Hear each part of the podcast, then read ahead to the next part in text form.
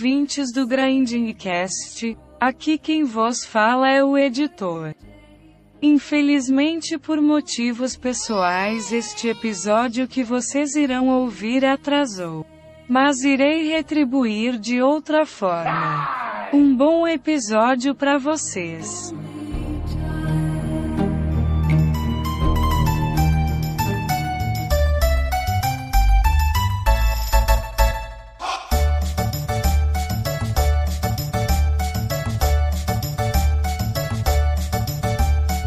Sejam bem-vindos a mais um Questlog, o seu podcast de leituras de feedbacks. Eu sou o Muriel, seu querido ou não tão querido apresentador, e eu trouxe aqui comigo hoje para ler os feedbacks maravilhosos o senhor Christian. Cheguei, cheguei chegando, vamos ler os e-mails todo. Tchan, tchan, tchan, tchan. Seja hate ou seja love, né? Hate or Love. Hate or love. E hoje vamos ler aqui os feedbacks de Xenoblade Chronicles e o Questlogs 14 e 15, além de alguns outros feedbacks gerais que a gente recebeu. É, gente, bastante, é, a gente recebeu bastante feedback geral, então a gente diz, ah, o meu feedback não foi lido. Gente, aí, às vezes os feedbacks gerais a gente dá uma dividida porque chega bastante, hein? Depois da nossa última experiência traumática no, no Questlog 15, estabelecemos alguns limites na execução do Questlog. Então, se por acaso seu feedback não foi lido aqui, significa que ele não está sendo ignorado, mas a gente vai dividi-lo, É. como o Muriel disse. E será lido eventualmente. Porque agora a gente tá tentando manter o Questlog aí uma base mensal. É, então como vai sair todos os meses, não vai ter problema que vai acabar saindo.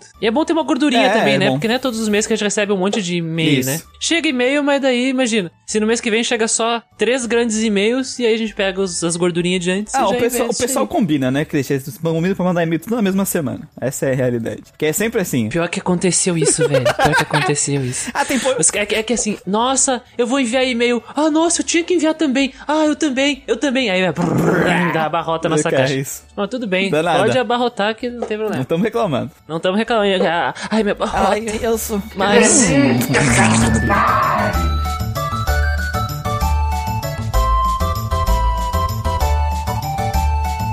Recadinhos importantes antes de entrar nos nossos agradecimentos. Não se esqueçam que esse podcast lindo, maravilhoso, só existe por causa dos nossos apoiadores. Exatamente. Certo? Então, se você quer que esse projeto continue ou que esse projeto cresça, não se esqueça de dar uma conferida no nosso PicPay ou no nosso padrinho, que o link aqui vai estar na descrição, cheio de recompensas. Inclusive aí podcasts exclusivos, né? Que vale muito a É pena. verdade. Que inclusive alguns eu tô ouvindo direto porque eles são muito bons, cara. Muito bom. Puta, mano, é muito bom mesmo, hein? Mas enfim, ó, o, o Padrim e o PicPay são as, as formas mais diretas de apoio, Sim. né? Claro que vocês só apoiam só se vocês quiserem. Mas se vocês têm uma graninha aí, pelo menos 5 reais mensais, que vocês querem colocar a confiança de vocês na gente, para nós continuarmos produzindo o nosso conteúdo da melhor maneira possível, vocês não fazem ideia o quanto esse dinheirinho ajuda o projeto. Aliás, tivemos um- uma live aqui falando sobre o projeto, sobre o futuro do projeto. Isso. E uma coisa que nós explicamos é que se não fossem pelos apoiadores Sim, porque podcast dá trabalho, amigo. Dá e trabalho. podcast ele nunca nasce de graça, ele sempre tem um custo já de nascer. Só pra nascer o podcast tem custo já. E o apoio não vem somente do padrinho do PicPay, né? Vocês, vocês não podem ajudar nesse- nesses veículos aí de apoio? Então, dê uma olhada na Twitch. Nós fazemos lives na Twitch, sabe? Só o fato de. Não precisa nem necessariamente ah, pagar uma inscrição na Twitch. Só o fato de vocês assistirem uma propaganda na Exatamente. Twitch já ajuda. Desativar o adblock, né? É. Na Twitch.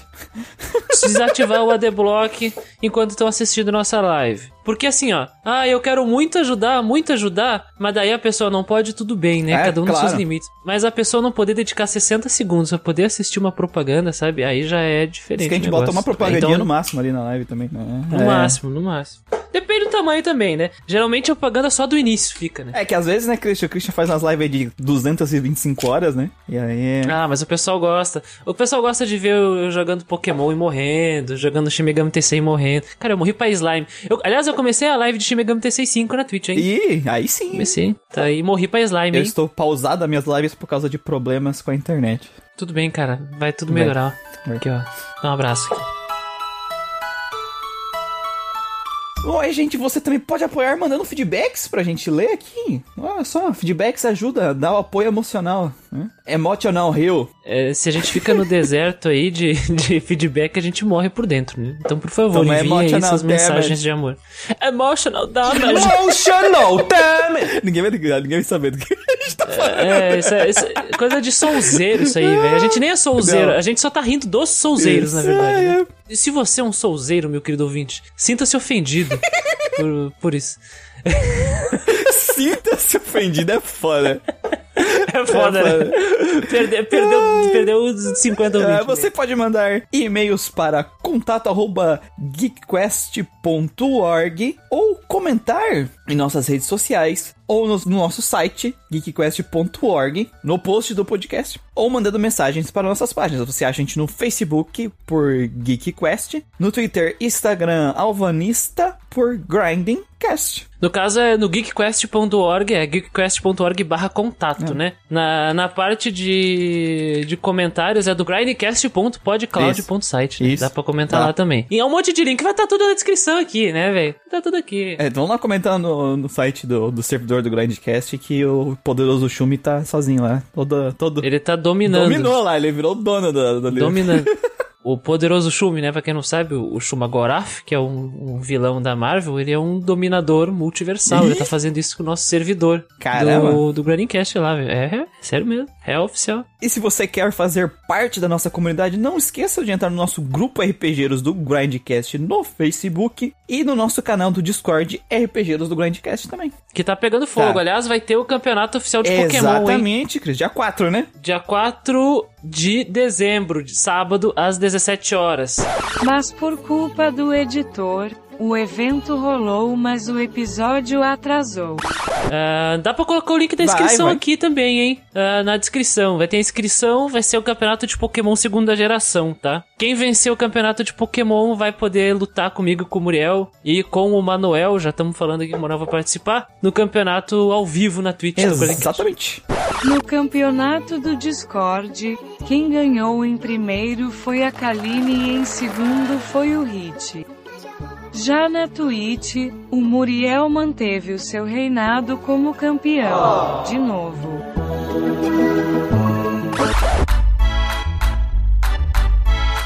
No mais de recadinhos é isso, vamos aos agradecimentos. Primeiro, agradecimentos aos nossos queridos apoiadores do PicPay, nossos PicPayos e do padrinho, né? Os nossos padrinhos. Então, agradecimentos aí, beijos para Alex Dias, Alexandre, Bruno Boni Guidotti, famoso nepotismo, né? É verdade. Que não tem relação familiar nenhuma com membros do podcast. Nem, nem eu É, isso não existe. É tudo ilusão, É tudo hein? ilusão, tudo mentira da oposição. hein? Carlos Leza Filho, Daniel Carrer Barbosa, Eric Evimon, Fábio Yoshihiko Serrano Mine, Felipe Alves Gig. Acho que é mini. Mini? Acho que é mini, Ah, velho. vai na- na- Eu no meu que- português. Todo, todo, todo feedback, todo feedback a gente debate se é mini. É. É, é- é ele e o Felipe agora que vem em Isso. seguida, a gente não sabe pronunciar. Felipe Alves Gig. Será que é Gigi ah, vai ficar. Gigi? Gigi, Gigi, Gig? Gigimon.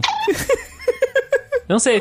É, ele tem que mandar Tem que- feedback é, explicando, é, porra. Porra, pronuncia aí. Fico nervoso aqui. Eu fico nervoso aqui, velho. O Flávio Teles, Giuliano Carnevale, Guilherme... É Juliano, Puta, velho. velho. É, esse eu tentei puxar uma pronúncia, não sei de onde. É, É, é, é, Ju- Juliano. Aliás, que entrou recentemente no nosso grupo do Telegram, porque ele se tornou um mestre RPG. Ó. Abraço. Bem-vindo. Guilherme Moura, Ítalo Casas, Igor Capela da Silva, João Victor, Jonatas Oliveira, Jorge Santana de Lima, Leandro Alves, Macomon, Marcel Krasnojan, Chicano, Nelson Nascimento, Paulo Torrente, Piero Kaufmann, Ramon Fantini, Taisland, Tito Aureliano, Vinícius de Carvalho e Willy Peragini. É importante deixar claro que graças a esses heróis... Esses heróis, heróis Esses sem heróis. capas, ou talvez eles tenham capa, não sei nunca. heróis, esse projeto tá indo pra frente. Obrigado mais uma vez. Mua, mua, mua. Pagando aí pro o leite do- dos filhos do nosso querido amigo Wilken. Wilken, nosso editor. É, fazendo Pix cair na conta dos outros, né? Porque esse dinheiro jamais chegará no nosso bolso, né? Ele só passa pela nossa carteira e sai Ele passa pela nossa "Tchau, conta. dinheiro." Tchau. Tchau. Fazer o Pix voando. Tchau. Pagando servidor, pagando Wilken, pagando chave de RPG pra dar pros ouvintes. Tchau. É, quase não vai dinheiro na chave, né? Mas o grosso mesmo é pro nosso querido amigo Will, guerreiro Verdade. da edição, mestre dos magos da edição. hein? É o. É o que é o espadachim do, dos cortes rápidos. É o espadachim, o lendário. É o Minamoto Mu, Musa, Minamoto. Minamoto. Musashi. Tô misturando os personagens lá. Fusão, o Miyamoto Musashi da edição, né, velho? Agradecemos também as pessoas que sempre comentam em nossas redes sociais, especialmente a Carlos Gilberto, Sands, Podegoso Shumi, Artorias Black, Noi Luiz, Vinícius Underline Santana, Codinome Neutro. É um ótimo, é um ótimo nick, né? Codinome Perfeito. Neutro, eu, eu adorei. Bruno Jim Lopes, Wes.freire, Wellington Oliveira Underline OFC, Smirks, Aldo Elias Vasconcelos, Giovanni Jan Jacomo. É meio, meio capciosa a pronúncia desse nome aqui? Fiquei pensando se era isso mesmo. Manda feedback. Leandro. Leandro do. ah, Manda feedback aí, Jean Jacomo. Leandro Duarte. Leandro Belmont Leon. Lucas Carvalho. Júlio Saraiva. Rafael Attenbernd. Éder Aleixo. E Danilo Mendonça. Um grande abraço a todos vocês aí. Que, aliás, eles não só comentam nas redes sociais, mas também participam e assistem as nossas lives lá da Twitch. Um pessoal bem Olha ativo, só, né, Um grande abraço. Grande abraço aí. E também tá no Discord aí, hein? Grande do, o pessoal que vive no Grindverso. Os caras estão dentro da- do modo de viver gra, grinder. Na, grinder não, né, grind- velho? Grinder Life. Não, não, grinder não. Grinder, é que gente- é nome de aplicativo de, de outro negócio verdade, grande aí, né? cara. Não pode, Tem, não, pode, não, não pode aplicar. É, isso aí é pegação, pegação com, a, com viés aí Mas sabe, forte aí de pegação. mas sabe aí, Cris, sabe quem que tá patrocinando esse episódio? RPGeiro, é, vamos ficar com RPGeiro. RPGeiro é melhor. Sabe quem tá hein? patrocinando Hã? esse episódio? Quem? O Grind não, não tá não. Tô, tô- Ah, tá, porra, mano. Imagina. Tá entrando dinheiro aí que eu não sei, hein? Tá rolando caixa 2. tá rolando caixa 2 e quero também essa Quero um fatia do bolo, pedaço, cara. quero um pedaço. Quero um pedaço também aí, enfim, RPGeiros. RPGeiros. Um grande abraço a todos os RPGeiros das redes sociais, a grande galerinha da interweb surfistas das redes. Fã, fã de RPG de verdade aí, né? Fã- É, até porque a gente fundou o, o título RPGeiro Isso. pra diferenciar dos RPG de mesa, que são os RPGistas, né? Então, RPGeiro, muito mais legal. Muito mais legal. Nossa, RPG porque o Eiro vem de trabalho, né? Porque grind é É trabalheira. verdade. É, emprego. É, É, é emprego. É verdade mesmo. É verdade. Vai jogando Dragon Quest Nossa. aí, ó, é um trabalho mesmo, cara. De recadinhos, agradecimentos é isso, gente. Então vamos para a leitura dos feedbacks. Bora.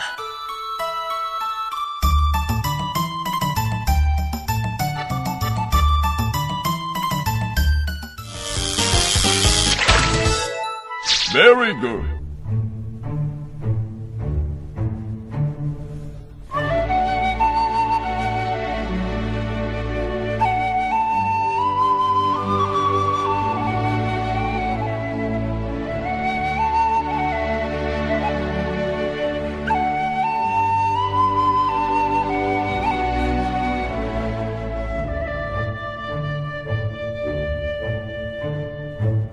Começando os feedbacks gerais pelo Tito Aureliano, nosso querido amigo Tito. Oi, pessoal, tudo certo por aí? Tudo certo, Tudo certo. Tito, tudo, tudo certo. O trabalho tá, tá, tá pesado, É, mas sempre. né, de, demais tá, tá tudo certo, assim, eu acho, né? Eu acho também. Mudando de carreira. Com, com exceção, com exceção do- da política do, do país, Não, né? mas isso, é, é- é- isso aí vai demorar um pouco ainda. Pra ficar. Ou não, né? Pode piorar. Né? Vamos torcer. Vamos Verdade. torcer que não. É verdade, 2020, 2022 tá chegando Tá aí, aí, ó, momento de tensão. Copa do Mundo. Verdade, né? Que é a única coisa que importa, né? Brasil é futebol só, Puta né? merda, nossas eleições acontecem em- junto com a Copa sempre, né, cara? Do 4 em 4 anos. É, do- no ano que vem vai ser pior, porque a Copa vai acontecer no finalzinho do ano, junto com as eleições. Por causa que no Catar é muito quente, né? No, no meio do ano, porque é o verão deles. Então vai acontecer Nossa. próximo do, do começo do, do inverno. Vai acontecer ali no, no outono. Começo então do o pau vai inverno. comer, hein? 60, 60 graus. É, é vai, o pau vai comer aí com a eleição e com Copa, tudo acontecendo sobreposto. Tudo ao outro, mesmo mas tempo. enfim. Tudo junto É, misturado. tudo ao mesmo tempo. Enquanto isso, o podcast é aquele que não deve ser nomeado também, né? Só E- evento grande.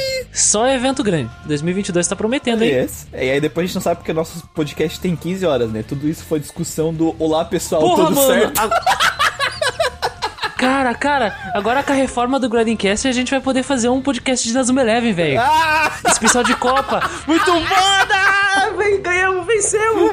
Vencemos! Grind- Grindcast especial de Copa RPGs de Especial de futebol. Copa. Sim, velho, muito legal.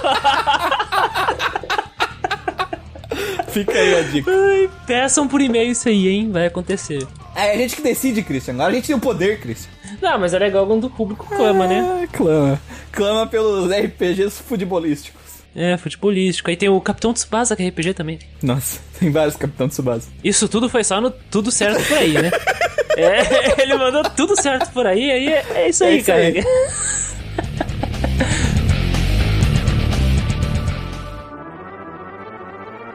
Vou fazer um comentário aqui para o Drops. Ele falou que é o Questlog, é o Tito. Ele citou Drops, né? Mas na verdade é Questlog. Questlog, o Tito. É leitura de feedback Questlog. Vocês falaram muito do PlayStation e da Nintendo. Acho que atualmente o Xbox merece uma menção honrosa, viu? Tem um monte de RPGs, incluindo JRPGs, saindo pro Xbox e custa só R$ 29,90 por mês para acessar a biblioteca inteira. Tem sempre uns 20 RPGs lá dentro. E todo mês tem RPG novo. Na real mesmo, tem um monte de jogo que eu tô testando no console por conta do Game Pass. Nem na Steam compensava. Para RPGeiros, o Xbox caiu, virando o console que mais compensa hoje financeiramente. Por fora, tanto a linha One quanto a S/X têm a mesma biblioteca praticamente. O que muda são os gráficos e resoluções para quem quer pagar mais caro. Deem uma olhada. O podcast de vocês está excelente como sempre. Gosto mais dos JRPGs. KKKK. Abraço Jurássico do Tito. É que o JRPG é o que, conta, que né, dúvida, né, que, que- que dúvida, né, cara? Que ele vai gostar mais de JRPG, porque o nosso público é basicamente fã de JRPG. Não, não, Mas o, tem, o- assim, o ó. título, primeiro que o título é, é fã de, de RPG safado que ele foi lá, fez um, um jogo, fez o Dino Hazard e é o jogo dele, né? É verdade, baseado é em que verdade. o Dino Hazard WRPG? Não. Não, não, né? É, ba- é baseado aí em um monte de jogo aí. Ele tinha Earthbound, né? Dragon Quest. Porra, mano, a, bata a batalha dele é Earthbound. É, ele mas olha é. ali tem a inspiração, claro. Jogo com a inspiração certa, só digo isso. Vamos lá, vamos lá conferir É verdade. o Dino Hazard, gente. Quem não conferiu ainda. Dino, a- aliás, o Dino Hazard recebeu várias Ah, atualizações que desde a voltar, última vez que a gente fez o, o aquele, aquele. Drops, Nossa, hein? a gente tem que. Eu tenho que Eu comprei o Dino Hazard, porque, né, pra ajudar. Não fui lá pedir chave, porque tem que dar essa, tem Eu, que dar essa eu, mão. é, eu, eu apoiei o projeto de financiamento do Dino Hazard, hein? Mas eu prometi, eu prometi pro Tito que eu vou jogar nessas férias o Dino Hazard. Eu tinha até pegado pra jogar, só que na época ainda tava. O, o, o beta tava muito. Tava muito ainda early, né? É, então tinha bastante Tá, bug. é, tava na- nos estágios iniciais de, de desenvolvimento, né? Eu também tava com medo de começar a jogar no, no início do desenvolvimento e aí acontecer uma atualização, perder o save Isso. ou coisa assim. Porque acontece. Não, é que eu não esteja botando fé, é que eu, na verdade, estava salvaguardando o meu tempo em relação é, ali É que ao tava em Early Access, né? Então Early Access é, isso É. aí, não tem muito. Então agora como o jogo já tá mais robusto Já. já, já, dá pra dar uma jogadinha É, ali, hein? o, o que mudou, né? É, Mas enfim, falando do assunto.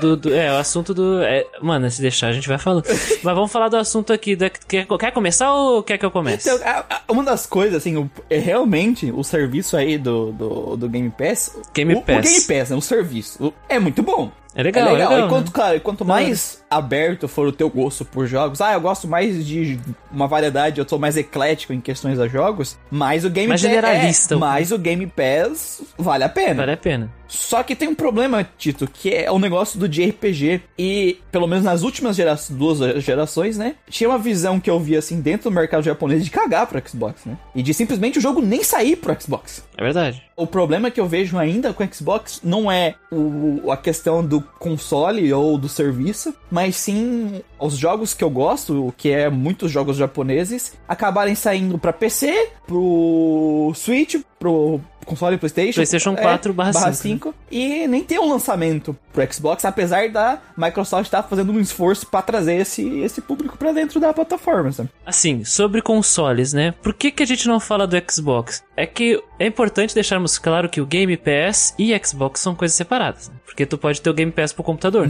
começa por aí. Os jogos que estão no Game Pass, eles são todos multiplataforma, né? Tu vai achar em todas as outras plataformas isso aí. Agora que o serviço do Game Pass é da hora, é da hora, tá? Por que, que a gente não cita o Game Pass? Porque já tá em todo lugar, senão a gente vai citar o tempo todo, ah, Steam, ah, não sei o que. É multiplataforma, multiplataforma. Se tá no Game Pass é só um plus ali, é, o que é uma coisa Quando legal. a gente né? cita Um algum, algum jogo específico e a gente sabe que ele tá no Game Pass, a gente normalmente cita, que foi o caso lá do Elden Chronicles, né? Não é Yuden. Yuden, é. O Suicoden Fake lá.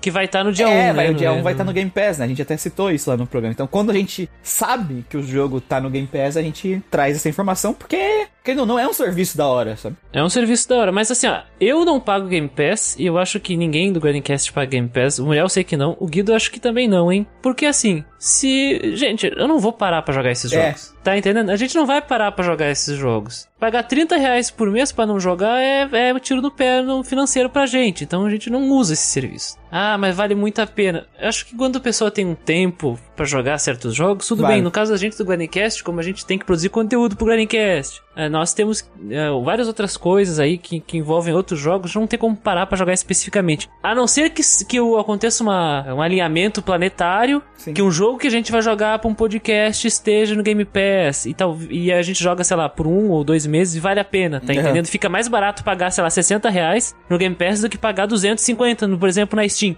Ah, entendendo? Aí vale melhor, aí vale muito mais a pena, né? É, a gente às vezes a gente esquece muito do Game Pass porque literalmente a gente não usa, né? A gente não. não É, a usa. gente não usa. E outra coisa, os grandes lançamentos, infelizmente aí como o Muriel falou, saem ou exclusivo pro PS4 ou exclusivo pro Switch e acabam indo pro PC. Então Bravely Default 2, Switch, PC. Monster Hunter Rise, Switch, PC. Octopath Traveler, Switch, PC. Demon Souls, PlayStation 5, né? Esse é o Isso. PlayStation 5. Persona 5, as PS3, PS4, sabe? Shin Megami Tensei 5, Switch, por enquanto. Switch. É, então, como é que faz? Esse que é o complicado. Aí na E3, quando a gente vai ver o- os jogos, tudo sai pra PC. E aí a gente cita, tá na Steam. E quando tinha no Game Pass, a gente citava. É na- no podcast da E3 a gente citava, né? Então, se tivesse essa, esse esforço aí, essa, e- essa grande força dos jogos japoneses dentro do Game Pass, seria- pra nós, é de RPG, seria ótimo, mas infelizmente não é o que acontece, sabe? E existe uma resistência muito forte, né? Tanto que o próprio Xbox One, no Japão, vendeu menos que o PS Vita, sabe? É, é, é difícil pro, pro Microsoft entrar lá, não por falta de tentativa, pelo que eu soube, eles tentaram bastante. Só que é, eles não conseguem, sabe? Não conseguem. Vai- e, ó, eu vou fazer uma profecia aqui, hein? Eu tô achando que a Microsoft vai abandonar os consoles logo logo, sabe? Não vai. na- eu não dá, eu não vou dar nem duas gerações pra eles lançarem largarem os consoles. fica aí a profecia anotada aqui então. Não, não, eu, eu acho que eu vou colocar um limite de duas gerações. E talvez, talvez na próxima não tenha nem mais Xbox. Porque eu acho que o negócio deles. Agora, agora eu tô falando no, no Serviço. Puro futurologia de boteco. Futurologia de boteco. Bota a música de boteco aí, ô. ô. Abrindo as portas da futurologia de boteco. Ih, meu irmão, sujou, sujou, meu irmão. Campearam o vizinho aí. O que, que houve, Bezerra? O que, que houve? Ah, mas vocês não estão usando dados, não tô mesmo. Aqui é a futurologia de boteco, tá entendendo? Até porque não tem dado, né? Chute, né? Até porque não tem dado. Então, tem dado sim de, de, de vendas de console, de dos, nos mercados diversos, né? A gente pode levar isso em consideração. E levando essa, em consideração isso, com toda a experiência que eu tive acompanhando esse, essa indústria vital aí, né? Que é a dos videojogos, eu acredito que a Microsoft não vai investir tanto em console mais. Eu, te- eu tenho até a impressão que esse Series S e X aí, eles estão saindo muito pro público mais tradicional de console mesmo, porque tá performando terrível, né? Nas vendas Eu também nem sei se a, a forma de pensar em console também não vai mudar, né, Christian? Por causa desses problemas que a gente tá indo com microprocessador, com não sei o que, né? É verdade. Então é possível que até a longo prazo as outras ou, ou mudem do console pra serviço, né? Ou até alonguem a vida útil dos consoles, né? Mas, aí, ma- mas daí antes que alguém fale, ai Christian, mas tá performando mal por causa da crise dos, do- dos chips e tal. Se não tivesse a crise, talvez vendesse melhor. Mas, gente, nós não vivemos num multiverso aí paralelo onde não tem crise do chip. Tá acontecendo e isso vai mudar a indústria pra sempre, tá entendendo? E é o que tá acontecendo. Por que, que o PlayStation 5 tá vendendo mal em relação às projeções da Sony? Porque não tem, não tem como dar vazão. Então, que que vai, qual vai ser a consequência disso aí? Qual, o que, que vai acontecer no futuro? Será que vão. Já é assunto, outro assunto. Isso, né? é outra futurologia, é futurologia também. Outra futurologia a gente não sabe, mas, mas já- a tudo que, que vinha antes, antecedia, né? Os antecedentes do- dos consoles da, da Microsoft, eu já, eu já tinha a impressão que eles iam largar os consoles e vão focar em serviço mesmo. Que, aliás, eles simplesmente jogaram pela janela a potência do console, que são os exclusivos, Isso. né? Tudo foi pra PC.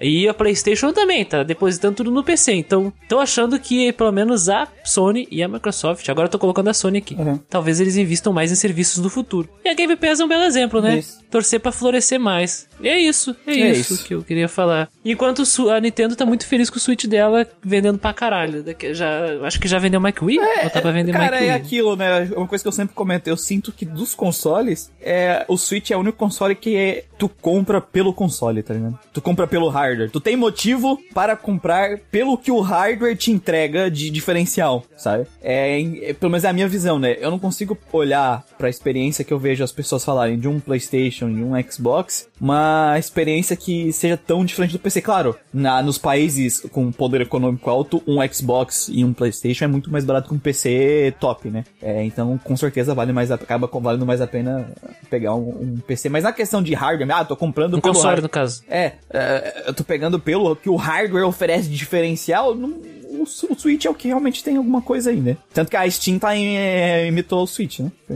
basicamente isso. É verdade, o Steam Deck. Ó, cara, enfim, a gente pode fazer até um podcast eventualmente sobre... Futurologia futuro- de boteco. ah, Cara, a futurologia de boteco vai acontecer agora que é com a liberdade aí. Isso. A gente pode fazer futurologia de boteco. Liberdade cantou pra gente. Futurologia de boteco virá a galopadas. Bar da mãe da A Luca. galope. O bar da mãe da Luca, virar a galope. Futurologia de boteco. Aguardem. A gente vai ficar falando um monte de groselha de Isso. coisa que a gente não entende. Vai Isso. ser, vai ser muito da hora. Obrigado aí, Tito. Valeu, Tito. Um grande abraço, meu querido Tito. A gente joga- vai jogar o Dino Hazard direito, hein? Vamos. Promessa. Promessa. E a gente cumpre promessa, hein? A gente cumpre- se a gente não cumprisse promessa, imagina se a gente, a gente pudesse escolher não jogar o aquele que não deve ser nomeado. Eu escolhi- A gente- Cara, a gente prometeu jogar aquele jogo que a gente vai jogar. Eu já tô terminando, né? Puta merda. É pra fuder, né, Sem spoilers, sem spoilers.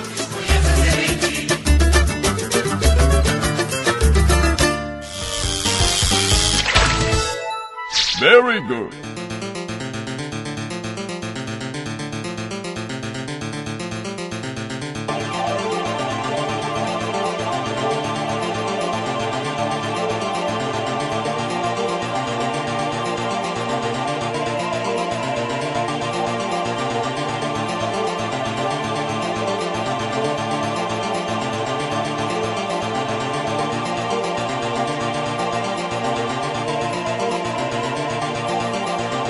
Esse é o feedback do Jonatas Luiz de Oliveira. Ele manda assim: Olá, pessoas do Grindcast. Comecei a acompanhar vocês enquanto buscava um podcast de Shin Megami Tensei na gringa, pois pra mim tinha umas seis pessoas no Brasil que gostavam do jogo. Foi uma grata surpresa conhecer o projeto e ver uma análise mais profunda dos jogos, sem estragar a experiência de quem jogou, explorando mais os detalhes da obra. Tão bom que acabei maratonando todos os casts e tentando convencer alguns amigos, da quais descobri que hoje em dia, como pais de família, não jogam mais RPGs eletrônicos.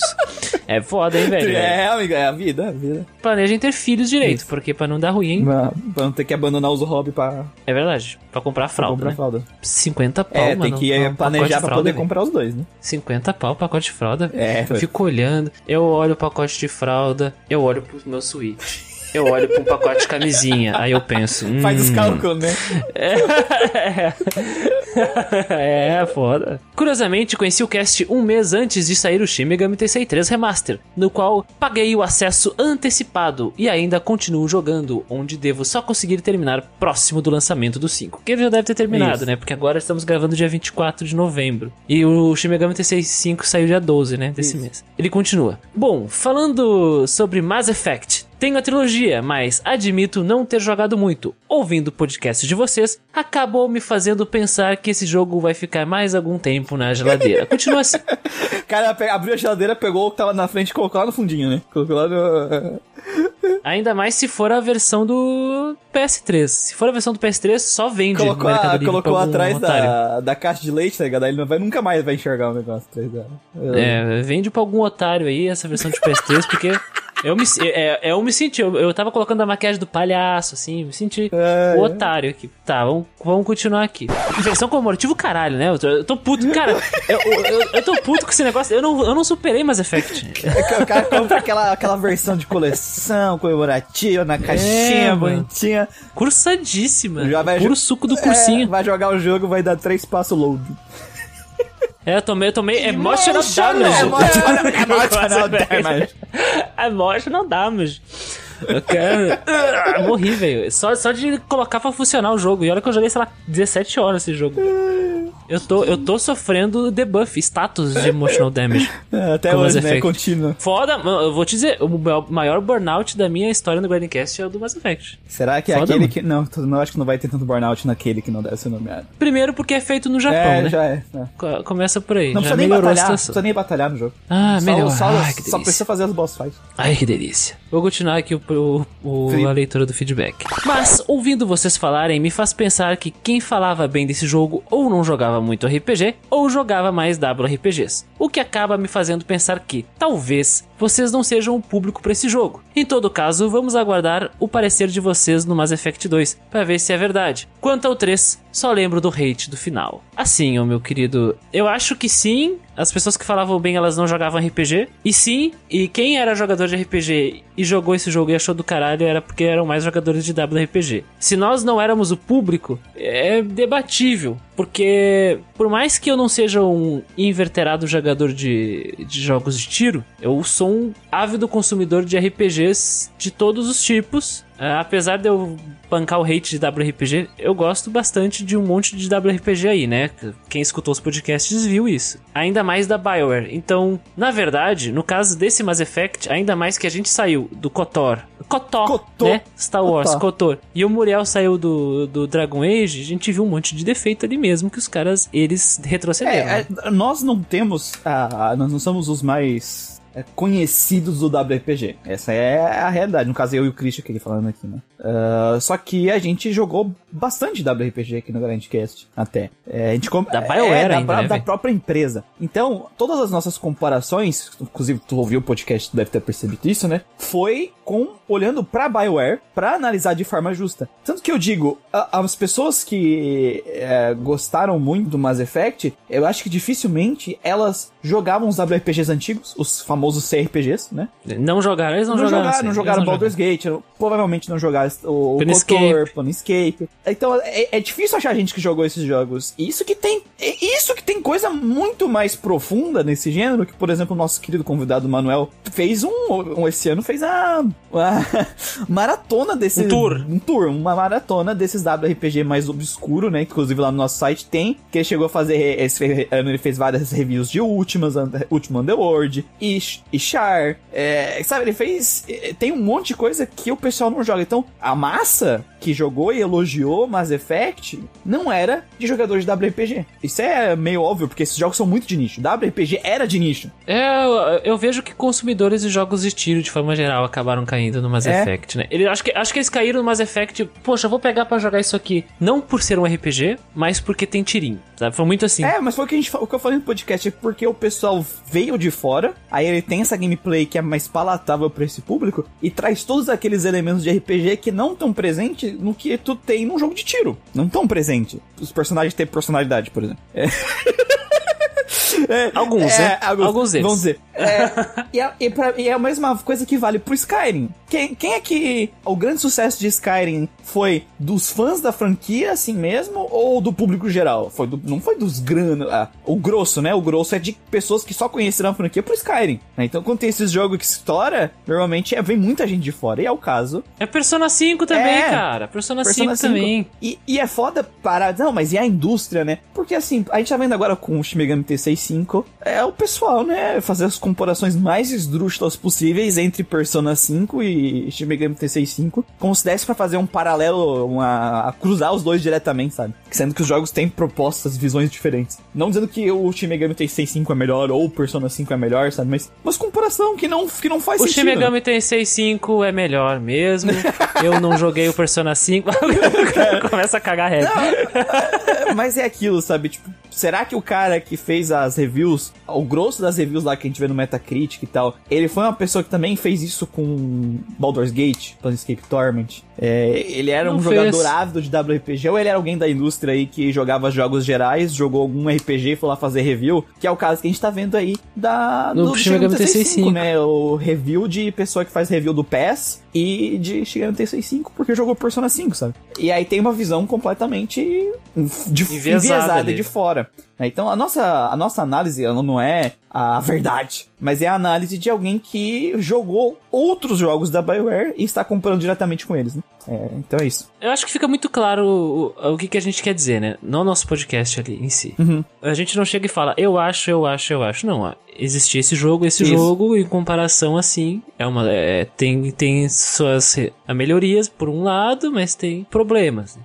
Eu, eu- eu acho que essa é uma das coisas, um dos fortes do nosso projeto, né? Nós apontamos as, as coisas boas, as coisas ruins, tecnicamente, dos jogos. Isso é da hora, cara. Eu gosto disso. Enfim, deixa eu terminar aqui de ler o, o feedback do rapaz. Eles aqui. No mais, obrigado pelo trabalho e empenho de vocês no projeto e que ele chegue a mais pessoas e que consigamos nos conectar com mais entusiastas desse gênero tão divertido. PS, aproveito o momento para animar vocês a jogarem para 2023 o Pathfinder Kingmaker, Baldur's Gate 2 e 3, Ultima 7 e para falar que só falei de WRPG, o Golden Sun e o The World Ends With You. Beijos de luz. Olha só, cara. Só Ah, jogo são jogos interessantes, hein? interessante mesmo. São jogos interessantes aqui. Inclusive, eu não sei o Pathfinder, porque eu não sei que, que eu joguei assim de cabeça, assim, pelo nome assim não, não me vem. Mas o Baldur's Gate, eu tenho muito interesse em jogar o 2 e o 3. Eu é, também. bastante mesmo. O Ultima 7 é um jogo que eu realmente quero jogar, quando tiver uma oportunidade. É, o WRPGs antigos que eu quero jogar, assim, de primeira é o Ultima ah, 7 e o Fallout eu quero muito jogar também. E Golden Sun é maravilhoso e o, End With You eu nunca peguei. É da hora, da hora, cara. O, o Pathfinder Kingmaker que ele tá falando é um jogo ambientado no mundo, né, de Pathfinder, que é um RPG de mesa, assim como o Baldur's... Imagina Baldur's Gate, só que em outro mundo de fantasia. Entendi. No caso, o Pathfinder é um mundo de fantasia que ele... Da, da Paizo, né, que é uma empresa que trabalhava junto com a Wizards of the Coast fazendo D&D, e aí com o, término da terceira edição e início da quarta edição de D&D, eles se separaram, né. Aí a Paizo fundou o Pathfinder, que é essencialmente D&D ah, 3.7 e meio. tá. E tanto que Pathfinder, no período da quarta edição de D&D, né, tô falando de RPG de mesa aqui, foi o RPG de mesa mais ah, vendido do mundo naquele período. Só foi perder essa posição com o lançamento da quinta edição. Aí o que, que aconteceu? Como tava hypado o jogo, eles pegaram outro hype, né? Que era o dos RPGs, CRPGs, né, entre Isso. aspas, de D&D. Aí eles fizeram uma versão de Baldur's Gate, só que Pathfinder e aí saiu o Pathfinder Kingmaker. Que é essencialmente uma grande homenagem a Baldur's Gate. Então agora tu sabe do que se trata. Da hora, cara. Parece legal. Eu tenho muito interesse em jogar esse jogo. Ah, cara, desculpa que eu tô indo aqui porque eu mexi aleatoriamente no, no meu Megazord. Parece. Que Megazord? Eu tenho um Megazord, tá ligado? O, o primeiro, o figurino. Ele parece. Eu Ah. notei, ele parece que ele tá dançando. Caralho, parece que mano. ele tá dançando. ah, aleatoriamente, tá ligado? Parece que ele tá dançando sertanejão. A tá gente? A, gente, a gente gravando aqui, o cara com TDAH, mano, explicando legal o negócio aqui, o cara brincando de bonequinho. Não, eu tinha mexido ali antes do nego- da live, tipo assim, aleatório, só mexi aleatoriamente e botei. Agora eu olhei pra ele, então, tem... então eu vou te mandar a foto. Brincando de bonequinho, cara. Brincando de bonequinho. E, muito bom, e eu, eu não chamo ele de, de Megazord, é Dai. Acho que é Dai Judin o nome É, eu dele. não né? lembro o nome dele, por isso que eu chamei de Megazord. É Dai, Dai Judin, Dai Judin, é isso aí. Chinkagatai, Dai Judin, que é o mecha do dos Juranger, do Kyoryu Sentai Juranger. Pra quem não sabe do que eu tô falando, tô falando do grego, é o Power Rangers, né? Só que a versão original. Juranger, Juranger, ei, ei, no sei no shitachi, Juranger. Ah, Ah, beleza, só mandar eu, sou, foto. eu, con- eu consumo demais essas coisas aí, velho. Desculpa aí, beijo, Jonathan. Valeu pelo feedback. Beijos de luz, Jonatas. A gente tá, tá TDAH, TDAH aqui, puro total. suco do TDAH. 100% TDAH. 足音が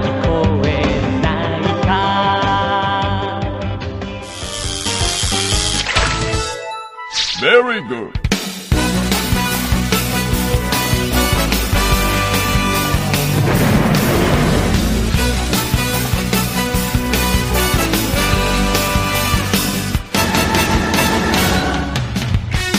Feedback do nosso querido amigo Nelson Nascimento. Hello, amigos podcaster, livers, grinders, influencers, readers e afins. Readers, reader. Tem que falar, tem que mandar o, o poliglota, tem que ser o troglodita. É, é que eu, que, é que eu quero ser muito Influencers, um rider. readers. Rider é mais massa. Rider. Kamen Rider. A gente tá falando de Toku... Ó, ó o Tokusatsu aqui Tokusatsu voltando. hein? nascendo dentro do coração. Me chamo Nelson, sou padrinho há alguns meses. Estou usando esta introdução como uma desvergonhada propaganda para que os outros ouvintes também se tornem padrinhos. Olha só, o cara mandando isso feedback de propaganda. É aí que eu gosto, aí que é bom. Verdade. Interessante, né? A gente lembrar. Quem apoia a partir de 5 reais, além de ajudar o projeto pra caramba, eh, pode ganhar jogo de graça. Mas quem apoia a partir de 15 reais participa do incrível grupo do Telegram do Guarincast. Isso. Que é, é um ecossistema único, assim, na Interwebs, cara. É um, é um lugar, assim, que tá...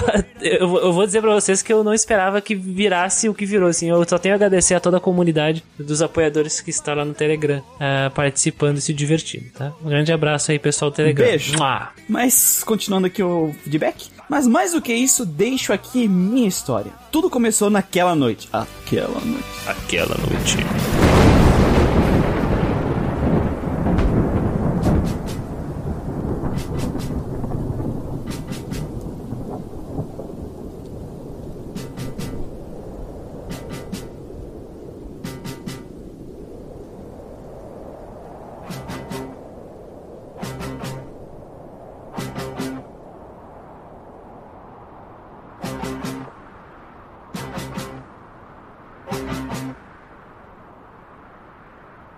Estava frio e chovendo. E eu tinha que matar um certo alguém. Caramba, Sasuke. Ô, louco. Porém, mais do que isso, eu desenvolvi a crise de ansiedade durante a pandemia. Pesado, É, hein? foi pandemia aí, ah, foda, velho.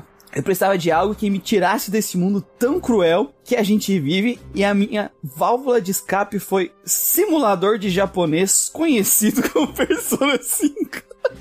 Ai, cara, eu me sinto tão feliz que eu que dei essa alcunha aos Persona após Persona 3 ali, velho. Simulador de japonês, eu fico muito Quando ele feliz. só uma pessoa, quando ele falou simulador japonês, eu achei que ele tinha entrado no- nas drogas do simulador de japonês mesmo, mas é só Persona. Ah, mas eu fico muito Ai. feliz, velho. Simulador de japonês é muito bom, velho. Enfim. Em minhas andanças pelo metaverso, fiquei em dúvida de uma mecânica específica e, atrás de conhecimento, esbarrei na lendária review do Manuel sobre este que já era, na época, uma experiência de vida para a minha pessoa. O cara que conhece a gente pela review do Manuel depois vai pro podcast, Foda, hein? porque o Manuel Foda, desceu, cara. Foda, foda. É uma. É, é- se tornou um impacto Um ali, impacto, né? né? Um impacto. Pá! É verdade. Depois deste encontro, a partir dos nebulosos e assustadores conceitos binários de recomendação das redes sociais, tão sinistra quanto o pensamento daqueles genuinamente ansiosos por relacionamentos de Skyrim. Re- relançamento. Relançamentos. Nossa, relacionamentos. Eu li. É, o meu TDAH tá foda. Cheguei no podcast. Três horas por episódio falando de Free Fire 7. Não, torrente. Eles querem mandando recado pro outro 20 aí, ó. Não é o melhor Free Fire de PS1. Este posto é e sempre será de Free Fire TikToks. É tão bom que eles nem falam mais o nome dos jogos. Né? né? Em vez de Final Fantasy é Free Fire. Em vez de Tactics é TikTok. Quem escuta de fora acha que a gente tá falando de outra coisa. Meu, a, gente, a gente cria as nossas próprias nomenclaturas, é isso aí. Tem que, a gente tem que verdade. lançar o dicionário, o dicionário do Grandcast. É RPG, é Fifinha, Fifinha. Ou, ou, ou Free Fire, né? São Isso. duas coisas que funcionam pra Final Fantasy. Chrono Trigger, Mario RPG, nem sempre concordamos, mas sempre atento aos argumentos. Foi louco. o início de uma bela amizade. Em várias crises, quando a noite era longa e cheia de temores, o podcast de vocês me ajudava a desligar disto. A focar em outra coisa e ver que a vida não fazia sentido antes do meme do da Homem da Alabama! Ele é forte, é demais! Ele é demais! Homem da Alabama! É, cara, Homem da Alabama. Quem não sabe do que a gente tá falando, escutem lá o podcast, não, o Grandcast do Final Fantasy VII. Ah, Tem uma introdução do Homem da Alabama. Deus. Sensacional. E vocês vão descobrir que, que todo jogo do Final Fantasy tem que ter um Homem da Alabama. Isso. Todo, todo. É, é o. A gente, a gente vai fazer um podcast de Homens do Alabama, né? Top 5 Top Homens da cinco Alabama. homens. Isso dá pra problematizar aí em cima disso aí. O bom do podcast de 14 horas é isso, né? O cara consegue passar a noite inteira ouvindo um podcast. Isso é a É verdade. Mas continuando aqui, fica aparecendo um e-mail pra rasgação de seda e é. É um registro de um cara que apadrinhou o projeto, pois antes mesmo de vocês conhecerem, o projeto me apadrinhou. Nossa! Eu tô, tô emocionado aqui, cara. Emocional Rio agora. É, emo- em- emotional healing. É, emotional, really. Este ano foi difícil pra vocês. Nós, padrinhos, sabemos de informações privilegiadas advindas do cast exclusivo. Mas fica aqui o meu apoio e o meu desejo de que o projeto perdure e dure. E que cada vez mais ele cresça. Até que a palavra do RPG atinja com uma flecha o coração de todos. Hasta luego. Em breve, quando rolar um feriado maneiro, mandarei uns dados maneiros pra vocês lerem em quests logs vindouros. Eu fico, eu fico. Não tô zoando, eu fico emocionado com, com um feedback Cara, assim. nós, cara. nós temos que agradecer porque assim, isso aqui pra gente é, é, um, é um hobby, né? A gente gosta, a gente faz porque a gente gosta. Porque, que nem a gente falou, a única pessoa que ganha dinheiro com isso é o Wilkin. Beijo, Wilkin. É verdade. E não tem problema, eu já não tô reclamando. Porque eu amo fazer isso aqui. Do, do fundo do coração. Só que se não fosse vocês, queridos padrinhos e queridos ouvintes, que mandam feedback, que, que apoiam da forma que podem o projeto, né? É, a gente não teria cuidado, não daria mais conta, sabe? Porque é um, é um trabalho que sem vocês não vale a pena. Não vale a pena, assim, É. sem ter vocês aqui. Então é meio que uma troca, a gente traz isso pra vocês e vocês devolvem com todo esse amor e carinho e, quando possível, esse apoio aí financeiro que ajuda o podcast a continuar. Então é essa Ah, troca cara. É, muito linda saber que vocês se sentem assim. E quando a gente sabe, assim, escutamos um ouvinte falando que, poxa, o, o podcast de vocês me ajudou a superar ou a enfrentar uma situação assim assado. Se não fosse vocês nessa pandemia, eu ia, eu, eu estaria muito pior da ansiedade. Ou, sabe, esse tipo de coisa é, é, é algo que, que mexe mesmo com a gente. Porque esse negócio de produção de conteúdo, nós temos uma visão muito romantizada disso. Uhum. Uma visão muito romantizada. Ah, nossa, aqueles caras se divertem, aqueles caras sei o que e tal. Mas na verdade, que nem o Muriel disse, nós colocamos o nosso tempo, nosso tempo livre, nosso esforço, nós nos desgastamos bastante e, e nós fazemos tudo isso porque nós gostamos mesmo e nós queremos que mais pessoas escutem isso que a gente tem a falar e, e que conheçam ah, esse assunto e que possam conversar conosco, alcancem pessoas que também estão sozinhas, isoladas, que querem falar disso e chamar, atrair elas para conversar conosco e com todas essas pessoas aí que gostam dessa mesma coisa. E no momento que alcançamos de fato essas pessoas e elas dizem que não só pelo, pelo que elas gostam, mas ajudou na vida pessoal delas ou deixou elas mais felizes. Acho que só o fato de deixarmos as pessoas mais felizes já é um puta de, um, de uma conquista. Então isso me, me emociona de verdade, cara. É uma coisa que realmente eu, eu sinto que estou fazendo um bom trabalho. Ah, cara, e, e aquilo também, sabe? Eu, eu- é meio estranho eu, dentro, eu que sou fundador do projeto falar isso, mas o Grindcast é um projeto que ele não pode acabar, sabe? Eu tenho essa Não pode, percepção, velho. porque se ele acabar, praticamente, praticamente, assim, não, não vai mais existir conteúdo desse, desse, desse nicho no nosso país, cara. Assim, tem gente que faz live de RPG, mas um conteúdo assim, que busca analisar, busca pegar esses jogos mais antigos, pegar, comparar, é, e até pegar esses RPGs que ninguém vai falar, sabe? É verdade. Quem é que vai fazer podcast de Lunar, velho? É, Quem é que vai fazer podcast de, de Planescape Torment? Sabe, então, é, de novo, se, se o Grande, hoje se o Grandcast acabar, o, o que a gente vai sobrar vai ser lives, sabe? Assim, lives de coisa e algum outro podcast de vez em quando pega algum assunto de RPG pra falar. E eu me sinto na responsabilidade de não acabar. É uma das responsabilidades, eu sinto que eu não posso deixar isso acabar, sabe? É, não podemos soltar essa. É. soltar o projeto, né, cara? Estamos segurando A ele. gente fez aquelas mudanças, inclusive, pra garantir que a gente não fosse, né? A gente fez aquelas mudanças que a gente falou com o público lá. Pra quem não sabe, dá Pra uma olhada na- nas redes sociais aí do Grindcast. É pra não. A gente não se. não dar um burnout, né? Porque RPG. Não sacrificar o projeto, né? É. O RPG ele é um gênero complicado de trabalhar, é, os jogos são longos, eles necessitam de uma análise muito complexa, porque senão tu vai pegar tudo na ultra superficialidade, sabe? Se tu não analisar da- de uma forma, olhar pra ele, comparar com os outros, sabe? E, assim, é nós ou...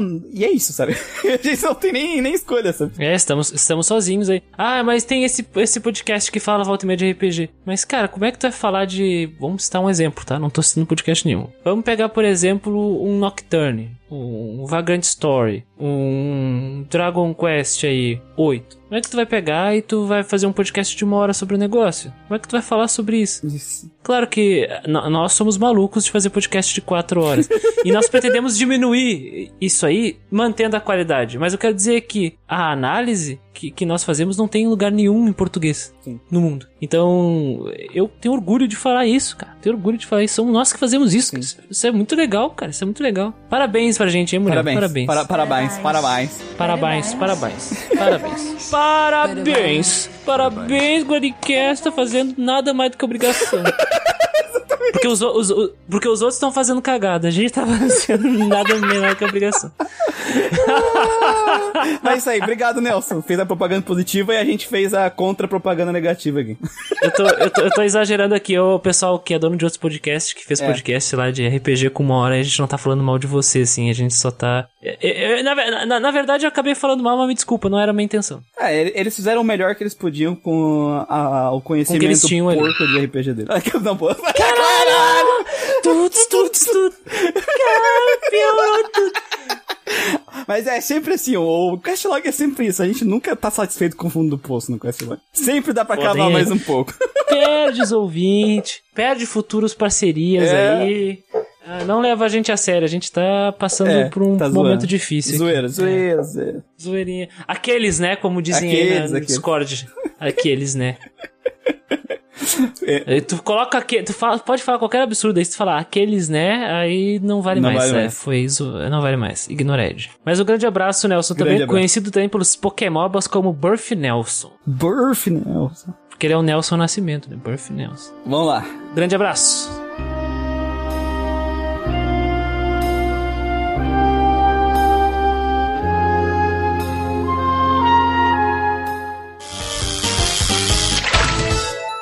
Very good.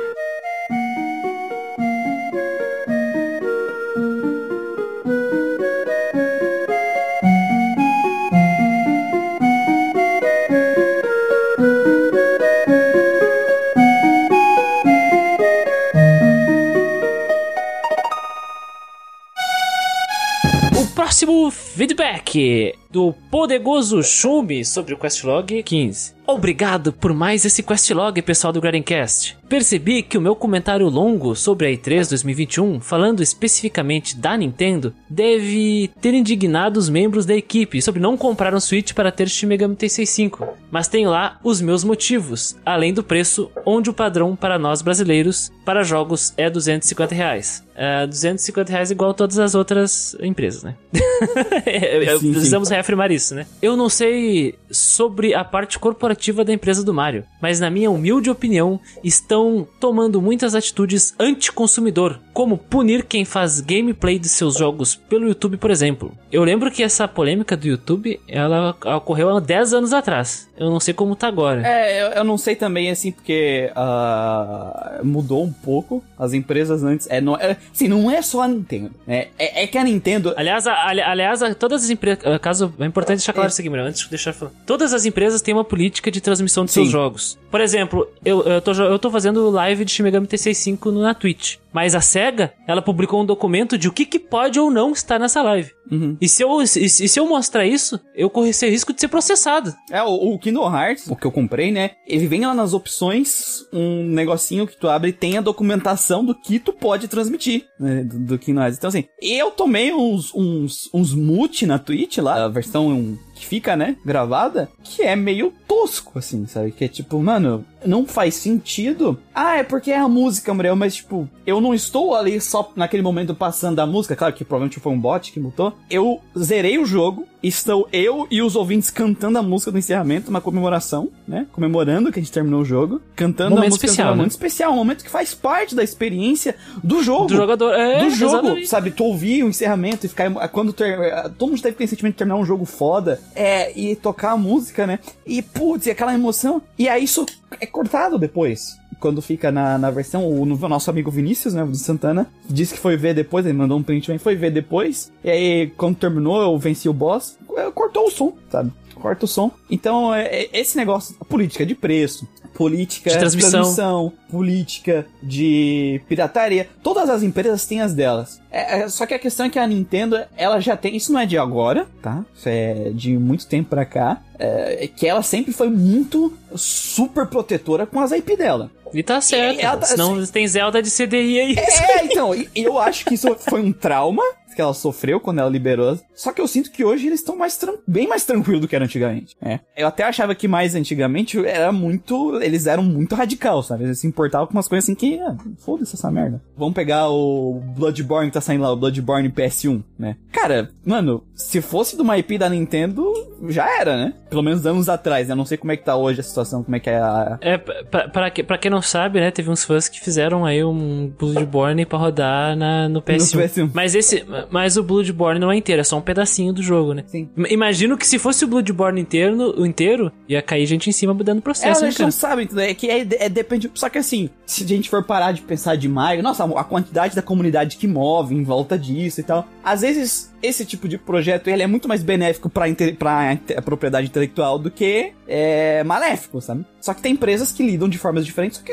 a questão é legislação, né, gente? É, a lei tá ali pra proteger a empresa de certas coisas, está na lei, é direito da empresa executar ou não, sabe? Então a gente tem que ver isso aí. Não tá, não tá nem em debate se, é- se a empresa deve ou não. Ela deve porque é a lei, porra. É que assim, ó, está na lei, é crime, entendeu? É uma forma de proteger a propriedade intelectual. Se tu não gosta, se tu quer, se tu quer, não gosta disso aí e acha errado, então tu tá indo contra as leis de propriedade intelectual, que já existem. Mas vamos continuar aqui um pouco pra gente, porque eu, eu, já tinha lido esse feedback, mas pra mim, é, pra mim chegar na minha conclusão que eu quero falar aqui, eu tenho que Tá, beleza, tudo. vamos continuar, vamos continuar a bala aqui. Ele continua. Mas apesar de tudo, eu ainda quero ter o meu Switch para jogar Shin Megami Tensei 5, onde graças ao Steam, acredito ser mais fácil ter um jogo original a pirataria e tinha comprado 3DS com vários games como Fire Emblem Awakening e Shin Megami Tensei 4 e Apocalypse. Não entendi muito bem, mas Sim, Assim, Até que descobri alguns podres que a empresa fez que me desagradou muito, ao meu ver. E ainda a Nintendo fez algo imperdoável. Imperdoável!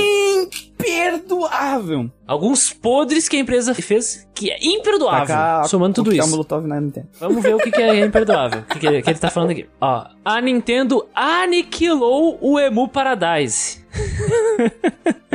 Imperdoável.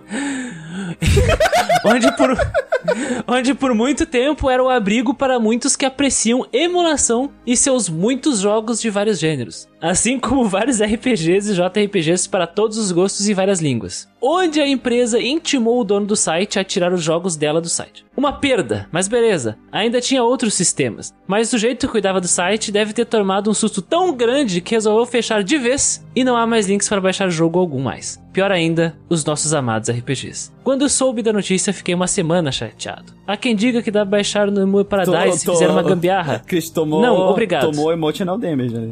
Emotional damage. Não, obrigado. Antigamente era simplesmente clicar, baixar pra jogar Persona 4, Suikoden 2, Diablo 1, Langrisser 1, 2, 3, 4 e 5, Grau Lancer, entre outros. Não vou fazer truque algum para no fim ter um vírus no arquivo e ferrar o PC. Eu vou ler tudo, tá? Pra Lê- gente lê- poder... Isso, isso, isso, isso, lê tudo. Porque. Ah, ah, poderoso, mas há outros sites de emulação, fecha aspas. Alguns podem dizer, mas nunca será a mesma coisa. E muitos que usaram o Emu Paradise por anos também tiveram essa sensação de perda. Então, meus caros membros do Guardiancast, não é por hate ou preço de jogo, mas se tiverem opinião contrária à minha, entenderei. Terminou esse papo da Nintendo, ele vai começar outro assunto. Quer falar sobre isso?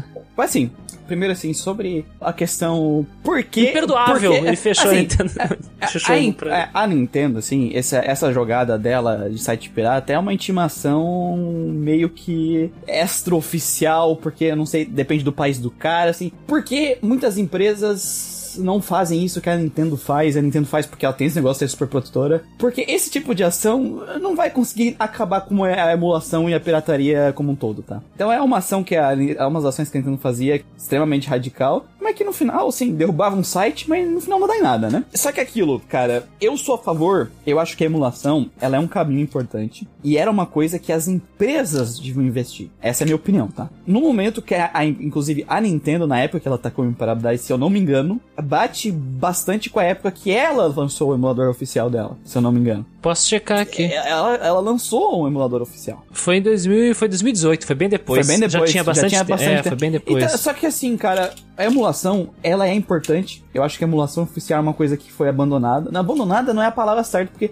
Não, é, não, não foi Não abandonada. foi 100% abandonada, mas o modelo de negócio mudou. Mudou. E eu gostava muito do modelo de negócio antigo, tanto que até hoje eu compro jogos ali de emulação oficial. A questão toda é que eu entendo a emotional damage. Emotional que uma damage. pessoa de um país que nem o Brasil sofre. Quando esse tipo de acontece, porque querendo ou não, num, nós- num país como o nosso, a, a nossa política interna, né, cria barreiras, essa é a realidade, barreiras para impedir que uma par, grande parte da população tenha acesso a esses bens culturais. A cultura, É, a cultura, é, de forma é-. Até livro, cara, até livro. Isso é real. Então, muitas, uma das formas que a gente achou dentro da nossa, da nossa questão, assim, o universo Brasil, lá fora é diferente daqui nesse sentido. No nosso, nosso meio, né? É a pirataria. E tem muita gente que só jogou, conseguiu ter acesso a jogos com pirataria, não tem? E tem gente que não tinha, por exemplo, jogo de Game Boy Advance. Um Game Boy Advance no Brasil era caríssimo, caríssimo. Então, eu só, só consegui jogar o jogo de Game Boy por causa da pirataria, enfim. É, nunca tive um Game Só Boy. que Advance, assim, né, cara? eu não tô dizendo que ah, o que que é certo ou errado. Isso é um conceito moral muito complexo, sabe? Mas a questão, eu acho que a gente tá. Quando a gente faz a reclamação dos preços dos jogos, é isso que eu quero levantar, a gente tá olhando pro lugar errado. Esse eu tava. Quando eu vi o e-mail do filme, eu, eu comecei a refletir durante a semana sobre isso. Porque, primeiro, se a gente olha o preço do jogo a 250 reais, na verdade ele tá abaixo do preço de mercado, né? Que o preço de mercado do jogo é 60 dólares. 70 agora, na verdade, né? É, dos, é 299 reais no, no entabelado. Tá- então, No Brasil, no Brasil, Isso. é pela Nintendo. Mas se tu fazer uma conversão direta dos 60 dólares, já passa disso, né? Sim. Então já tá abaixo do preço. Um, um-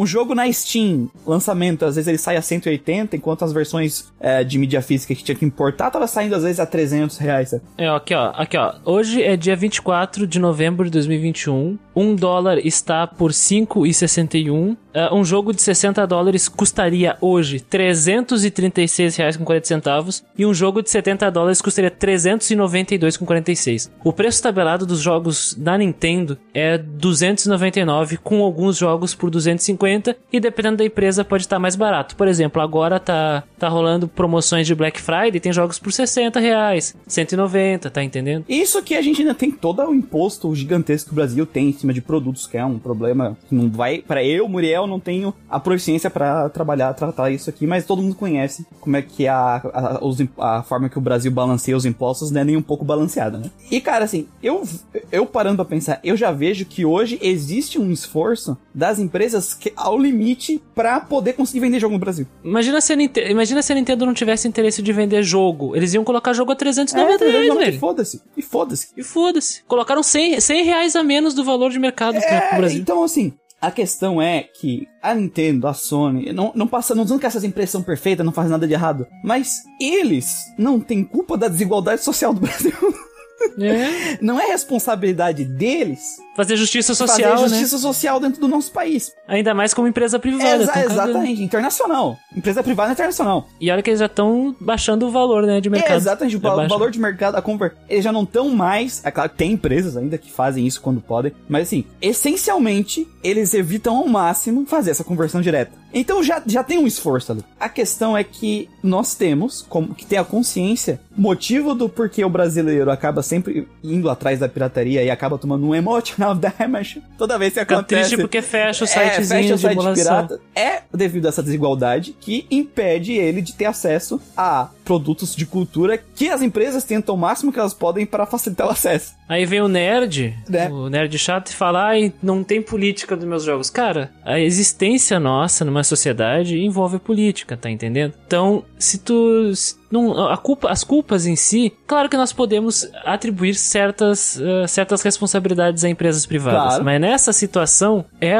uma questão de simples e clara desigualdade social e dificuldade de acesso à cultura no nosso país. Principalmente acesso à tecnologia. E olha só, a Nintendo, eu tô, tô falando pela Nintendo porque eu comprei um Switch recentemente e a Nintendo tá facilitando o acesso a essa tecnologia. No início da pandemia, era 4 mil reais É. um Nintendo Switch quando tu comprava através do mercado cinza. Hoje, o Nintendo Switch, eh, eh, nessa Black Friday aí, esse mês de Black, de Black Friday, né, novembro, tu encontra o Switch por 1.900 reais, 1.890. Ainda é caro? Claro que é, porque o salário mínimo no nosso país é 1.000, 1.100. Por causa da existência da desigualdade social que desigualdade tributária, péssima distribuição de renda. Mas são todos problemas que, que, na verdade, esses são os problemas. É, esses são os esses problemas. são os problemas, não é o preço do Switch, é verdade. Não é porque. Não é o site de pirataria caindo, tá ligado? Não é isso. o nosso poder de consumo ser tão baixo que é a questão. Ou, e, e para muita gente, isso aqui que eu vou dizer é verdade. Ou pirateia ou não joga, tá? Isso é real. Não adianta. é, Eu vejo que as pessoas, elas botam, elas colocam, elas olham muito o mundo da realidade delas. Mas no Brasil, gente, tem gente que ou ele vai pela pirateria, ele não tem condição financeira de comprar jogo. Ah, se não tem condição de financeira, não, não joga. Aí, aí a gente tá entrando numa discussão de tipo. É, aí tu tá elitizando, Elitizando né? O, o assunto. Joguinho. É. Só que a gente tem um problema. No Brasil, a gente tá chegando a um ponto que comida tá, é, é, é artigo de luxo, né? Sim. Infelizmente, no Brasil, a gente tá chegando nesse ponto. E o que eu quero dizer, assim, gente, é, no final, o problema do Brasil são escolhas. Fila do osso, né, É, velho? Fila do o osso. o tomando problema do Brasil- Voltamos pro mapa da fome, cara. É político. O problema do Brasil é político. E se tu quer ter acesso melhores a jogos e a, a- geral, a cultura em geral, e, pelo amor de Deus, acesso a alimentos, né? Pelo amor de Deus. Alimento 2021, porra, gente, não, não, tem- não tem como pessoa passar fome. Não, não pode. A gente tem que escolher melhor os nossos políticos, Representantes. representantes. E é importante deixar claro que nós não estamos, quando a gente fala de, de, de problema político, a gente não tá com, com um papinho aí de, ah, de corrupção, dizendo, dizendo que o inimigo é um inimigo abstrato, dizendo, ah, é a corrupção. Não, não. Existe corrupção tanto quanto existe no setor privado. né? É, o assim- problema do Brasil é governo. Governo. Um governo. Sim, é- Tá entendendo? e- então, assim, gente, Não, sistema, não sistêmico. Não é um problema. Isso. Sistema. O, o governo pode comprometer o sistema. Mas o sistema tá comprometido porque tem um governo merda. Isso. Tá entendendo? É isso que a gente tá A falando. gente não, eu não tô dizendo aqui em quem vocês têm que votar. E se vocês têm que votar, eu não tô falando isso, tá, gente? Eu só peço um pouco de mais. É, é, uma, é uma reflexão que eu tô fazendo com o e-mail do Chumbo, que o Christian gosta de fazer essa reflexão maluca também. Adoro. Que, cara, mano, no final o problema é as decisões políticas do nosso país. Não é a Nintendo, não é a Sony, não é nem a Microsoft. Porque nos outros países todo mundo tem acesso, muito mais fácil. E outra, co e outra coisa, velho. E outra coisa. E outra coisa, ele falou aqui, ó. Ah, porque a Nintendo tem alguns podres. E é imperdoável. A Nintendo só foi lá e exerceu o, o, o que a lei garante pra ela. Assim, assim, eu não tô passando pano pra casos de racismo, de exploração de trabalho, de emprego. Não é nada a ver, tá? A gente tá falando exclusivamente dessa questão dos preços. É, a, a questão de pirataria, De pirataria, também. é. Porque, porque a, pira- pirata- assim, a pirataria tá errado e a Nintendo pode ir lá e tirar o site, não tem o que fazer. Isso. E, e, e, e- ai, mas a Nintendo, ah, mas não vai acabar que pirataria. Por que, que ela tirou o Emu Paradise? Mas aí que tá, o Emu Paradise era tão acessado que derrubando o Emu Paradise tu dificulta o acesso ao Shumi, por exemplo. Ele se nega a procurar outros lugares. Pronto, a Nintendo já venceu aí. Isso. Tá entendendo? Não é que. Assim, ó, o que não falta é lugares pra baixar a ROM aí. E, e eu vou dizer, a emulação é essencial pra tu encontrar pérolas que jamais a gente poderia encontrar.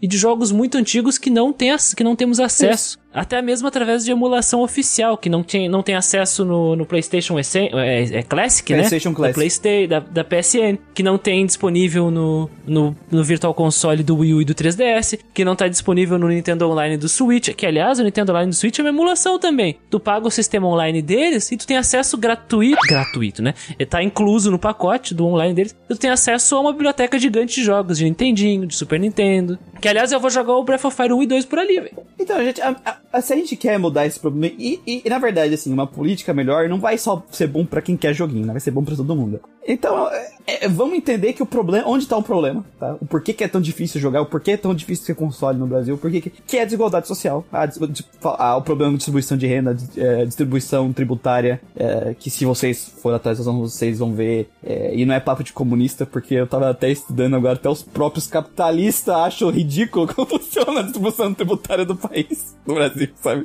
Então, assim, Até, até porque o empresário quer que diminua as taxas mesmo. é, não, é porque é o contrário das é o completamente contrário das grandes potências capitalistas, tá ligado? Então, tipo, não tem nem como defender dizer que é coisa de comunista. É, De- Depende, depende também. Tem países aí, como alguns países nórdicos, que têm altas taxas, mas daí, no caso, é direcionado. Aí, mas daí é outro, é, outro, assim, outro, é, outro não, papo. Não, vamos, outro não papo. vamos. Mas é o seguinte, gente, a gente tem que entender que tudo isso é um problema estrutural do nosso país e pra mudar a gente tem que saber escolher bem os nossos candidatos. Então, eu não tô Os dizendo nossos representantes. Então, assim, ó, Gente, não tô dizendo em quem vocês têm que votar, mas estuda todos os candidatos, por favor.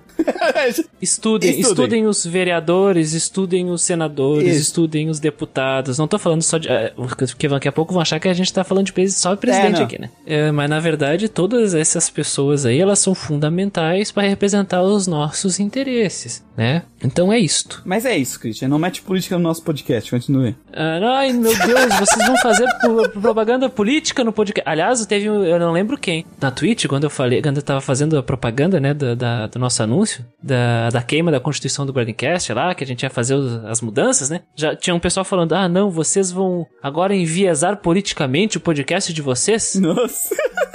Vocês, vocês vão ficar falando de política agora? Ah, Cara, a gente sempre falou de política desde o início.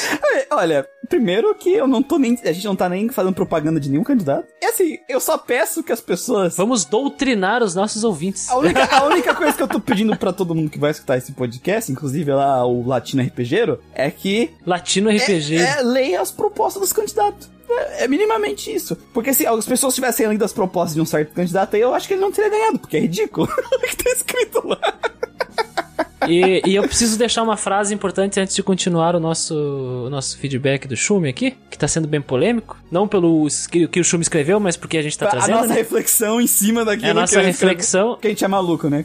Eu, te- eu te- eu tenho uma frase aqui que é o seguinte: Aqueles que reclamam sobre doutrinação é porque já foram doutrinados. Ah, eu- essa frase é boa. Então eu quero deixar isso aqui e vamos continuar o feedback do poderoso Shumi. Obrigado aí, Poderoso Filme, por deixar eu meter política no podcast. Ah, ah, mas a gente sempre fala de política. Não, ele, Sempre- trou- cara, ele trouxe o teminha certo, tá ligado? Bem na semana que eu tava vendo um monte de é, economista explicando o sistema tributário. Assim. Não, porque, porra, como é que a gente vai, vai, explicar Suicoden 2 sem política? É. Falei. Final Fantasy. Falei. É, não, não tem. Final não Fantasy tem, VII sem política. Não tem política. Como é que a gente vai explicar? Não tem política no Final Como é que Fantasy. a gente vai explicar o, o Planescape sem, sem política também? Não tem, não tem. Se tem as, as facções. Tá mentindo aí, não tem política nos joguinhos. Não vem colocar política no meu jogo. Se fuder, mano. Enfim, ele continuando o feedback aqui, ó. Sobre o CD de Legend of Mana, que era. O... Ah, é, ele falou do que jogou Sim. no CD, né? Ele falou aqui, ó. Sobre o CD do Legend of Mana, que era do meu irmão mais novo por 30 reais. Era original mesmo. Caramba. Ô, louco. Ô, louco. Acontece que ele era amigo de um colega de escola onde estudava e a mãe dele tinha uma loja de games e deve ter barateado devido à amizade de ambos, mas o game era japonês. Deve ser o motivo a mais que deixou a compra do game mais em conta. É verdade, Ah, né? é. Ninguém quer comprar o jogo em japonês. Cara, um dos motivos que eu quero aprender japonês é pra poder comprar jogo antigo com a preço de banana. Porque Verdade. tem um monte de jogo tipo de PS1 que se vai comprar a versão americana é tipo, pá, 2 mil dólares. Porque, sei lá, saíram, os caras fizeram 10 cópias pra vender pro ocidente inteiro, né? E aí no É Japão verdade. saiu um milhão de cópias e tu compra por uma banana, sabe? Tipo, o jogo, 16 reais às vezes. jogo. É verdade. Cara, eu fiz curso de japonês há anos atrás só pra poder jogar visual novel erogue, né? É. Jogo erótico. É, o que, o, que eu, pornô. o que eu aprendi de japonês foi jogando Eroge. E hoje eu consigo ver, tipo, uma live da, da Square toda em japonês por causa, graças ao Delícia RPG, cara. É, cara, delícias jogos foram coisas importantes aí na minha constituição como jogador. Cara, tu quer mais motivação do que a delícia pra aprender outra língua? Pô, mano, eu aprendi, cheguei lá. Cheguei lá no curso, ah, eu quero aprender porque eu quero eh, entender o que os caras estão falando no jogo pornô. Nossa, assim. imagina! ó, Vamos aqui as motivações. Cada um dá a sua motivação. Ah, não, eu quero achar um emprego no Japão. Não sei, ah, eu quero fazer uma viagem, não sei o que. Ah, eu quero jogar uns jogos pornô em japonês, sabe? Aí tem que. E é, é muito louco que tinha uns caras assim, ah, o cara queria aprender japonês porque o cara praticava karatê, o, o cara queria aprender japonês porque jogava Go, sabe? Uhum. Aí, tio, aí, aí depois que eu fa- falei assim, a a galera se soltou, ah, porque eu quero jogar joguinho mesmo. Aí eles, os caras se revelaram se aqui, eles tiraram a capa da humanidade e revelaram que eram tudo uns nerd fedido, que nem eu, assim. E foi, foi, lavei minha alma, caguei a sala de aula também. O sensei ficou impactado. Claro que eu não falei que eu queria jogar jogo pornô, né? É, Eu não falei desse essa jeito. parte foi escondida. Essa parte foi. Mas enfim, tá aí, né? Eu vou continuar aqui o feedback. O feedback dele tem mais um parágrafo. Ele fala aqui. E sobre Darkest Dungeon? Sim, já terminei esse game profano e sombrio. Ó! Eu, o Cruzado Reginaldo, o Ladrão Dimas e Xalachaca, o meu ocultista imortal de confiança, que é a minha classe favorita do jogo, onde Jack foi um bom médico em vários momentos de desespero no jogo, e ele tem golpes que atingem ou puxam os inimigos, que causam estresse pra frente, facilitando para Dimas e Reinaldo acabar com eles. Enfrentamos o Ancestral e vencemos suando muito, o que me deixa com dúvidas após terminar o jogo. O último chefe era alguma entidade que tomou o seu corpo ou o próprio dono do lugar amaldiçoado que ficou com sede de poder. Antigamente, eu ingênuo, acreditava que o Ancestral era uma pessoa boa, que se deixou levar pela ganância. Mas cada vez que lia uma página de diário ao vencer cada chefe do game, rapaz, ele com certeza não era um Lorde correto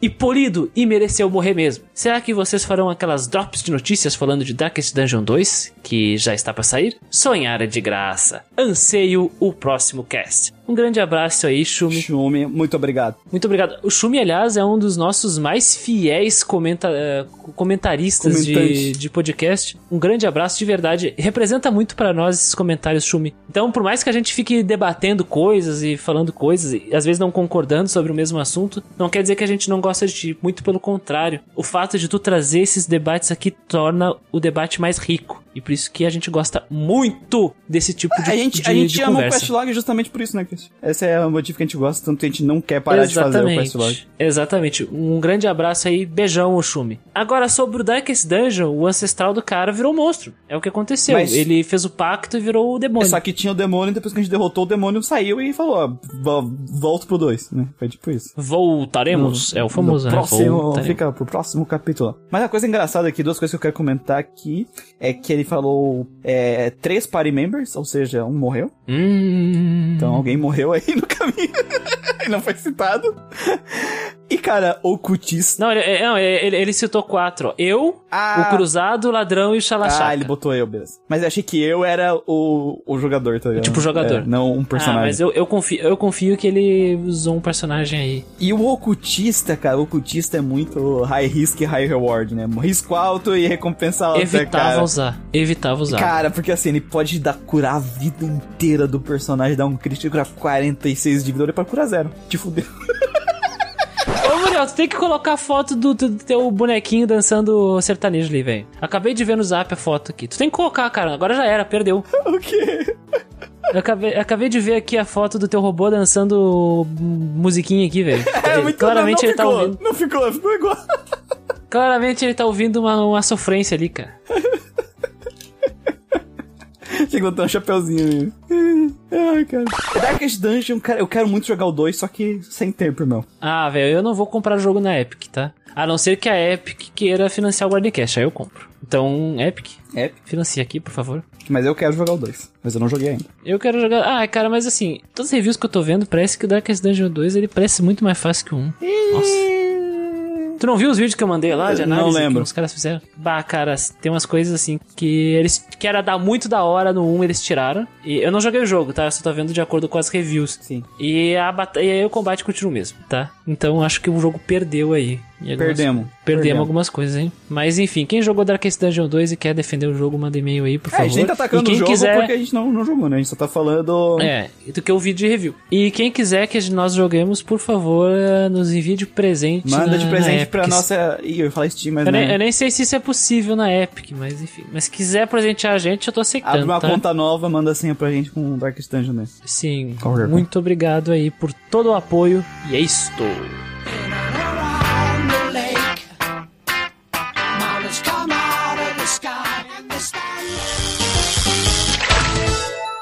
Very good.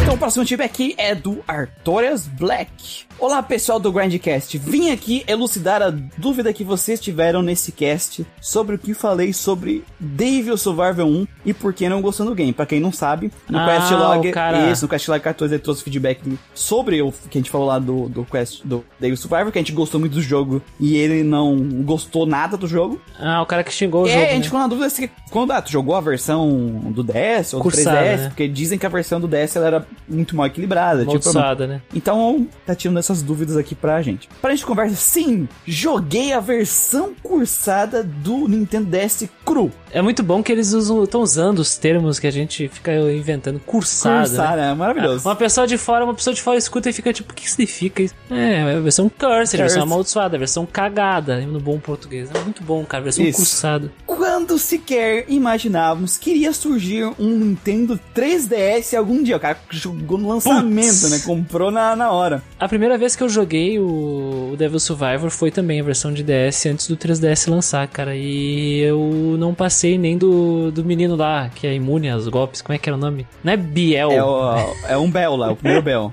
É, é o Bel, acho que é Bel o nome dele. É né? o Bial. Não, não, não, não é, não é Bial.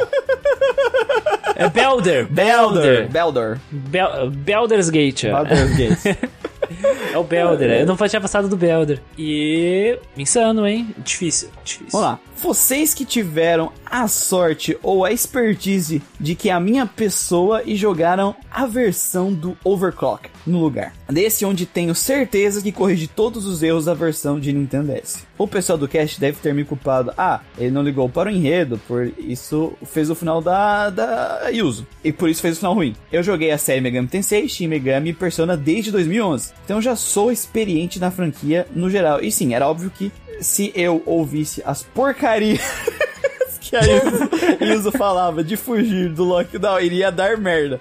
Tanto que para fazer a melhor ending é seguir a Haru, a cantora ruiva de vestido branco, que com a canção dela iria parar o lockdown e vencer os monstrinhos. E fiz tudo que dava para seguir essa personagem, mas adivinhem, só tinha apenas a bosta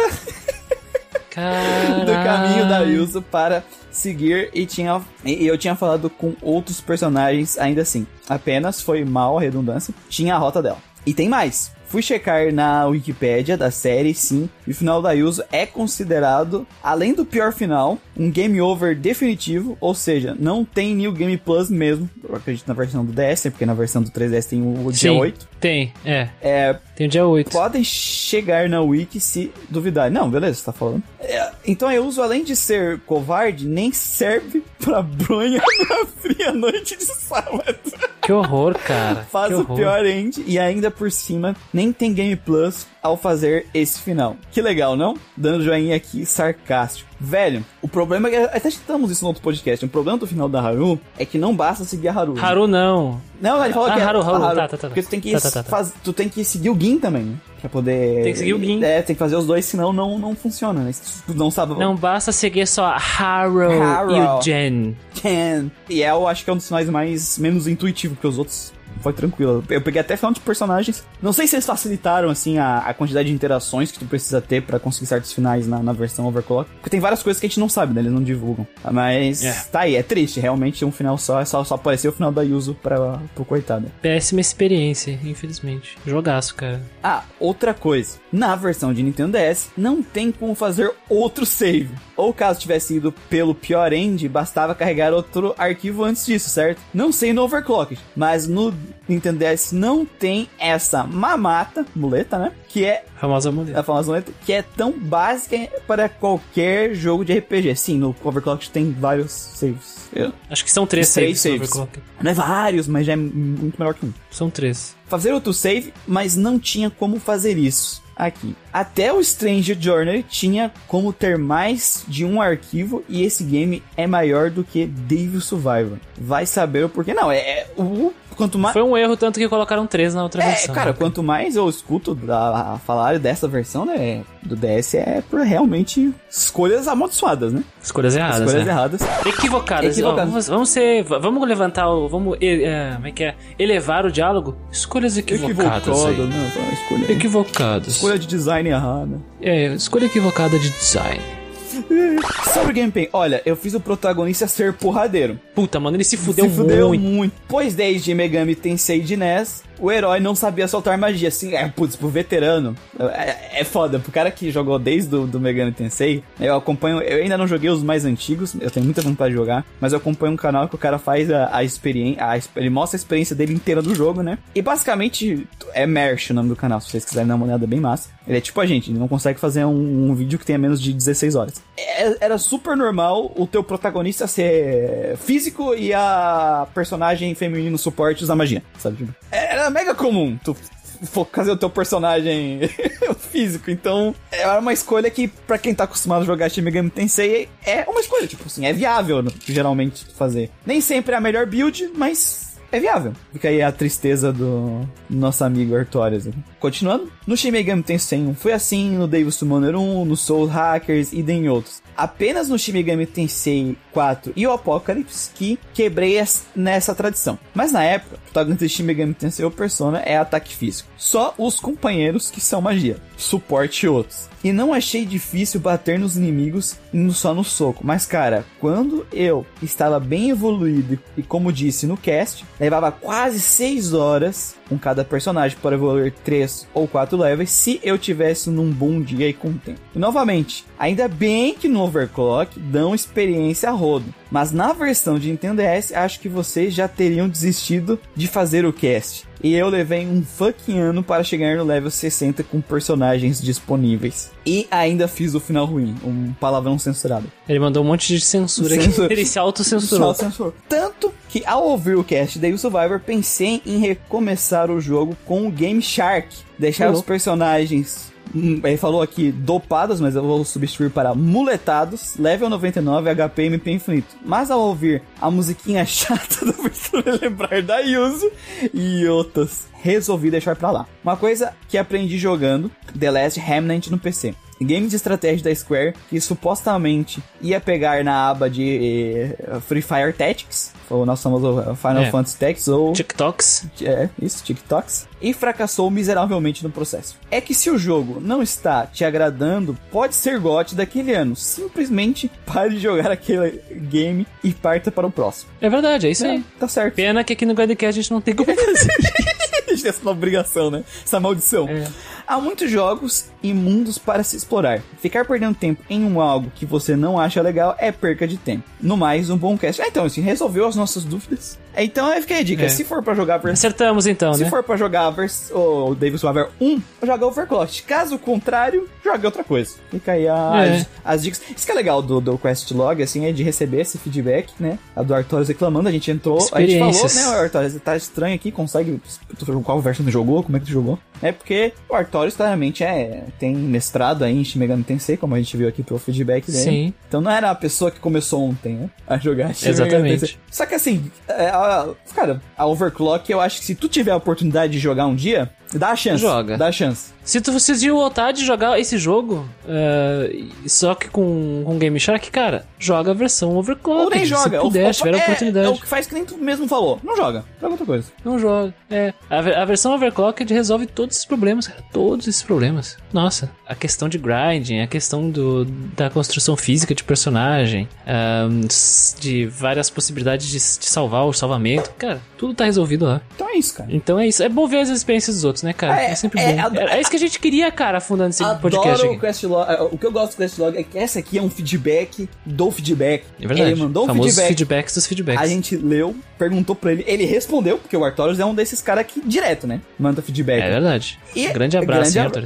E, e, cara, e agora ele foi lá e respondeu de novo. E aí a gente tem essa conversa das experiências, é muito legal isso. Sim, trocando experiências, cara. Eu adoro. Adoro esse tipo de coisa, cara. Por mim, eu só ficava trocando experiência, eu não ficava jogando mais. Trocando experiência de coisas que eu não joguei. Sim. Mas é isso, valeu aí, Artorias. Mais um feedback e vamos pro próximo.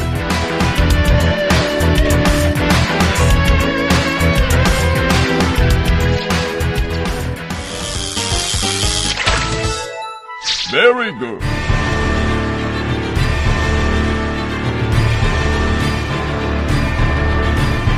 Próximo feedback é sobre Xenoblade Chronicles. E o nosso grande amigo Sants que mandou esse feedback. E ele fala assim: Mais um cast excelente e finalmente falando de um jogo que joguei. Tem uns anos já que tentei zerar esse jogo num Wii de verdade, mas eita jogo longo. Eu tentei fazer algumas sidequests e tals, mas o meu grupo demorava demais pra upar. Ainda que a história estava maneira, com o uso de cutscenes e a parada do protagonista poder ver o futuro, a jogabilidade era muito ruim. Não consegui me adaptar a esse lance de usar habilidade e tals, e a parada de que apenas a espada do protagonista pode causar dano nas máquinas tornava o combate ainda mais chato. A parte artística do jogo é realmente muito foda, com um mundo aberto bem amplo para explorar. Isso eu curti demais. As músicas também são da hora, mas uma das paradas que mais curti e que foi alvo da discussão no cast foi a parada de mudar a armadura do boneco quando trocava de equipamento. Eu sempre curti isso, mas é uma coisa mega rara de se ver em um JRPG. A parada que o Manuel falou sobre o jogo não saber se é de ação de turno, eu acho bobeira. Ele tem um estilo de ação com pause, simples assim. Tem muitos jogos nesse estilo e acho que nenhum jogo precisa estar em caixinhas tão separadas como ação ou turno. Enfim, adorei o cast, apesar de ter uma galera que estava muito apaixonada pela experiência, eu não sei se tenho coragem de encarar esse RPG de 100 horas novamente. 100 horas? Opa, eu, eu, eu entendi 36. Eu, te- eu terminei com 80 horas. Eu tornei com. Eu tornei com.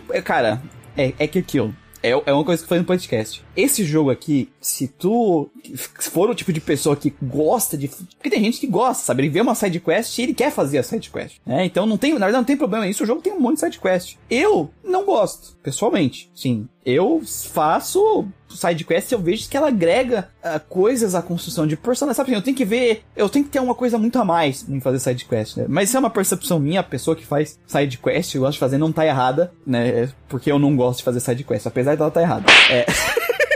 Ô louco, velho. Não, Ô, tô louco. brincando. É, não tô não. Não, tô brincando sim. É, talvez não. Ô louco, cara. Te decide.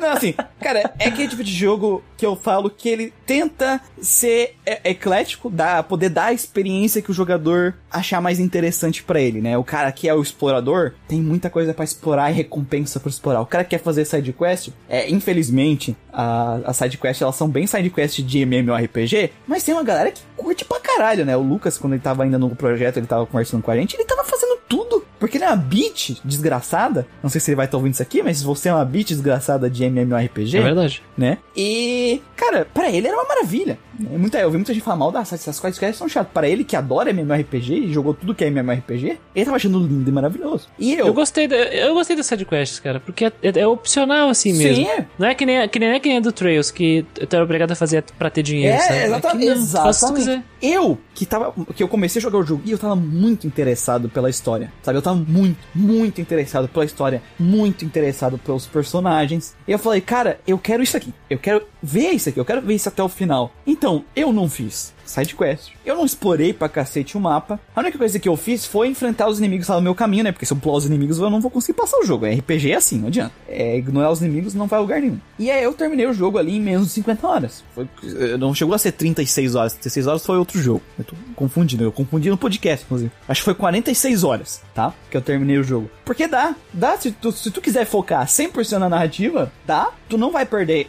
oh, coisas narrativas extremas, não fazendo as, as side quests. São realmente opcionais pra quem gosta de fazer esse tipo de coisa. E isso eu acho Deu recompensa, é, né? isso eu acho interessante, claro, que podia ter um design de side quests mais complexo, enfim, isso aí é uma coisa que a gente até falou no podcast, mas ele não é essencialmente um persona que realmente são 100 Nossa. horas. É. Eu mesmo, que sou o rushador, vocês me conhecem, o Rush Extreme, Persona, Speedrun. é, Persona 3 foi 70 horas, sabe? Porque são Persona realmente é um jogo que ele tem essa carga horária. Xenoblade, essa carga horária depende muito de você, jogador. É uma, é uma mensagem que eu passo aqui pra vocês que vão jogar. Pense como é que tu é. Se tu é que nem o Muriel, que tem essa tesão mais pela narrativa, mais por essa parte é, da história dos personagens, que tu não quer fazer a side quest, tu não vai chegar 100 horas. sabe? Não vai. Agora, se tu é uma pessoa que não consegue ver um ponto de exclamação, É. ah, meu amigo, aí te prepara, realmente. E não é só ponto de exclamação, tem as recompensas por Luzinha. explorar e pegar os itens, tem a, a mecânica de reconstruir a colônia 9, né? Ou colônia 6. 6 a 6. Não lembro. É colônia 6, colônia 9 de onde eles vieram.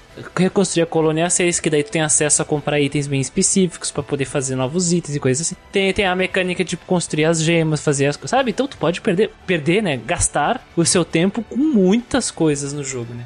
Investir o teu tempo em muitas coisas. Aí depende muito do que fazer. Por exemplo, eu fiz um, monte de side quest, mas não todas. Em algumas áreas eu fiz todas, outras não. Explorei muitas áreas completamente, outras não. E acabei com 80 horas. O Oh, Muriel não fez muito disso e ele terminou com o quê? 40? É, 46. Eu não fiz, eu não 46, fiz nenhuma sidequest. Nenhuma, zero. Zero sidequest. 46 horas. Né? Eu reconstruí parcialmente, por exemplo, a Colônia 6. Não, Tem o, essas coisas. o Lucas, desgraçado lá, é, ele tava com tipo 4 horas de jogo ele não tinha é, entrado na cidade, né? não tinha ido lá no, no, no laboratório do, do Shulk. Eu só passeando. É, só passeando e fazendo sidequest, cara. Ele, ele, tipo, não ele demorou não sei quantas horas pra ver a segunda cutscene do jogo também. Sabe? Então é um jogo que tem muito isso. É uma coisa que a gente É. tem que é, deixar claro. Agora, agora sobre jogabilidade, assim, ah, ele disse que não conseguiu se adaptar ao uso das, das artes, né? Uhum. Ah, e ele disse que o que deixou ele encucado é o fato só da, da Monado, da- que é a espada do protagonista causar dano às máquinas. Mas existe uma arte da Monado que tu permite que todos podem bater nas máquinas, tá? Não sei se tu entendeu isso quando jogou. É, ele tem uma aura que. É, no começo também É. tava achando estranho, depois eu li as skills e aí eu vi, ah, não, eu só ativar É, isso aqui. aliás, isso, isso é fundamental pra passar pelo jogo, porque tem uma parte que tu vai só encontrar mechons. né? É, é, e depois, mais pra frente, sim, na- no, no último terço do jogo, tu consegue a, Tu encontra arma- armas que machucam É. mechons. É. Tu consegue armas que machucam mechos pros outros, e aí não precisa nem mais usar essa habilidade. Eu até usava ela muitas vezes, porque ela, além de dar a capacidade de ferir os mechons, ela aumentava o dano, né, do- dos companheiros. Então ela E, tinha... e também, e também tem armas melhores que aquelas que a gente. que são as Mechon Busters, que, que são muito melhores. Então eu preferi usar aura e causar mais dano do que usar aura causar menos. E não usar aura e causar menos dano, sabe? É, é, então, assim, é que nem eu falei, assim, o, o- o sistema de combate eu não achei ele, ah, top 10 sistemas de combate, né? Mas foi divertidinho, né? A gente teve as críticas que a gente citou pra ele no podcast. É, esse negócio de ele, ah, ele ser turno, ser ação, é porque, assim, muito no, no desenvolvimento, até se não me engano, não sei se a gente comentou isso no podcast, uma das ideias iniciais do, do jogo era ser por turno, né? Era uma das ideias iniciais. Só que eles acharam que essa mecânica de viagem no tempo ia ficar mais interessante se ele fosse um action. Então, até, a gente pode até pensar que a- essa estrutura partiu da estrutura de turnos, por isso que ela é essa, essa mescla, né? Divisão, divisão do futuro, no caso, É, né? isso. Não viagem no tempo. Visão futuro. Então, assim, ele é um jogo que às vezes partiu de uma premissa de turno e aí evoluiu pra uma ação com, elemento, com esses pequenos elementos de turno. E eu também gosto de a gente também não ter caixas ultra definidas, sabe? Caixas ultra definidas é interessante pra quando tá começando um gênero novo. Tem uma definição mais, mais dura, mas o legal de, de gênero, de estudar gêneros, é de narrativa, de jogo e tal, é que normalmente começa essas caixas mais duras e as pessoas começam a moldar isso pra maneiras novas, né? Então, nada de errado aí. É, eu, eu concordo com isso. Aliás, eu acho ainda uma bobeira aquilo lá que o Manuel falou. Eu, eu não sei se o editor, se o editor passou Não, isso né, pra frente, ele, acho uma ele- bobeira. ele- ele passou, ele passou, ficou, e ficou bem, ficou bem, deu pra entender certinho o que o Mano tava falando. É, porque eu não escutei ainda, eu tenho que escutar o do Xenoblade. Só pra deixar bem claro, não fui eu que editou esse episódio do Xenoblade. Porque eu, eu acho, é, eu já deixei bem, eu deixo bem claro isso. Eu acho que o jogo ele tem que ser analisado, tem que ter análise comparatória, né? Definitivamente, com outros jogos que, que o rodeiam, principalmente antecessores dele. Mas ele não pode ser é, analisado também só em retrospecto. Ele tem que ser analisado como uma obra, como uma proposta e como ele apresentou essa proposta. E isso rompe as caixas. É, ele não pode ser quadrado, né? a gente não pode É, exigir que o jogo ah, seja não- quadrado. Não, é, não podemos, não podemos analisar nenhum jogo com uma prancheta com um monte de caixinhas que a gente tem que dizer, ah, sim, ah, check, check, check, check. Não, tem que analisar um jogo como uma obra de arte que ele foi proposta, tá entendendo? Eu gosto de fazer a checklist a partir da proposta dele, tá ligado? Eu acho que é- é, o Exatamente. ideal. Porque, assim, Exatamente. O jogo, se ele quiser, ele pode ser JRPG, caixinha, quadradão, com as características principais que formaram a base do JRPG. Ele pode. É, fica à vontade, é a proposta dele é essa. Agora, o jogo que ele quer, pode, ele pode pegar, putz, esse sistema de level up, que tal a gente dar aqui, essa uma mexida aqui, dar uma dobrada, dobrar umas três vezes, fazer uma girafa ele. Sabe? É, Ele, ele pode fazer isso. Às vezes, dá merda. dá merda. Claro. Mas é, eu não gosto muito dessa visão que tem que ser tudo quadrado. Não, não, não pode ser uma, uma visão estrita, tá É, entendendo? assim, não, não- pode ser uma visão estrita. Que tomar cuidado pra não moldar demais, aí não já virar outro gênero, né? Tipo assim, pô, já não é mais RPG. Mas existe um espaço que e é um espaço bem grande de brincar com esses conceitos, né? É a arte, gente. Assim, ao, ao longo da história da humanidade, imagina se, gente- se nós hoje avaliássemos a arte como com base na arte renascentista. Por isso, que tem um né? monte, por, isso, por isso que tem um monte de gente que diz, ah, isso aqui não é arte, porque dentro da cabeça do público geral, no senso comum, a arte é sempre a representação da realidade, a representação da natureza, tá entendendo? Então, im- imagina o choque das pessoas quando um Salvador Dali lá trouxe a arte dele. Começou umas artes surrealistas, imagina. É, é a mesma coisa com jogos, sabe? Nós temos que olhar para os jogos como um produto, claro que nós temos que olhar para as outras pessoas que estão produzindo e coisas em retrospecto, mas não podemos colocá-lo dentro de uma cela, né? E ficar batendo em prancheta. Por isso que eu não concordo com o Manuel, isso tem que ficar registrado aqui de novo, tá entendendo? Não, Por existe. isso que eu não consigo compreender como funciona, por exemplo, o cérebro do Manuel em relação É, a sim, quando ele sim. analisou o Xenoblade. Não, não funciona. Pra, pra mim não faz sentido algum o que ele É, fez ali. e aquilo, né, cara? Claro, existem conceitos de game design que eles são mais generalistas pra tudo, assim. Não, totalmente. É, e, que tem, e que tem que ser Eu parto de muitos conceitos de game design aqui pra poder analisar. e que tem que ser respeitados por todos os jogos, porque se esses conceitos não estão respeitados, o jogo simplesmente não funciona. É, deixa de ser jogo. Deixa de ser jogo ou acaba tendo uma experiência ruim é, porque não respeita princípios de como o mundo de jogos funciona. É aquela coisa, se tem um jogo, tu tem que apresentar algumas características de jogo dentro da própria proposta. Se essa própria proposta ela está equilibrada dentro do que ele está querendo mostrar, funciona. Funciona, sim. O Final Fantasy, o Final Fantasy IX, por exemplo, ele acaba trazendo a arte na frente de algumas outras coisas. A gente debateu isso, Isso. no podcast. Aliás, falamos bastante sobre game design em Final Fantasy IX. E como a narrativa é apresentada naquele tipo de proposta e tal, né? Então, aliás, é bem interessante a gente fazer um, aliás, um. Pode ser um, um especial sobre coisas assim, né? Sobre o game design RPG, como mudou. É, Isso eu, é eu quero, eu interessante, quero né? fazer isso. Agora eu tô muito feliz que a gente pode fazer essas coisas. Dá pra dar uma estudadinha ali, pegar um livro, a gente ler um pouco e depois ah, debater. Dá pra fazer um monte de coisa, cara. Dá.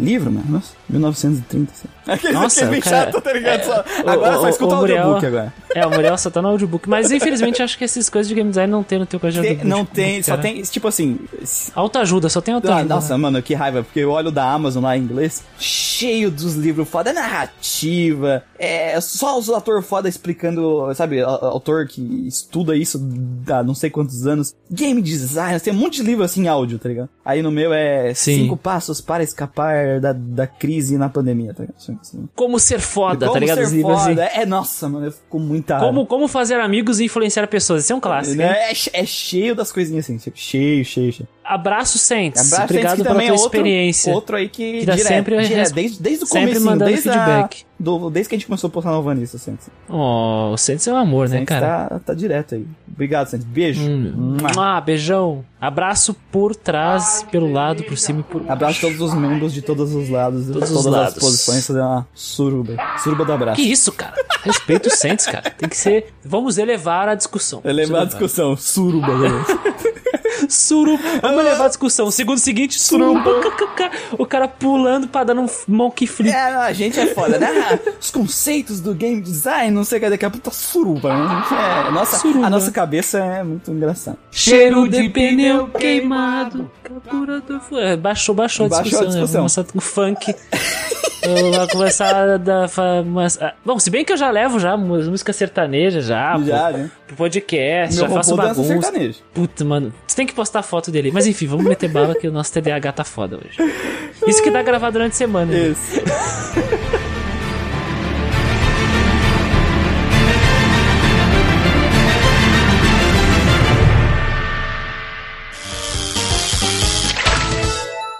Very good.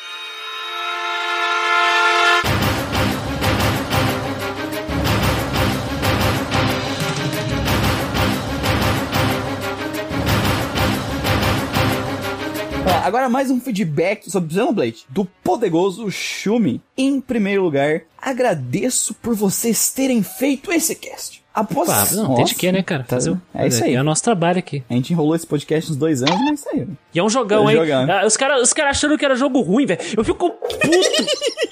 Não, não, nem era por causa disso, é porque tinha lá no ao longo do vídeo 5 mil horas aí, né, pessoal? É, é, ah, toma no cu. O cara terminou em 30 horas o jogo. Que raiva que me dá.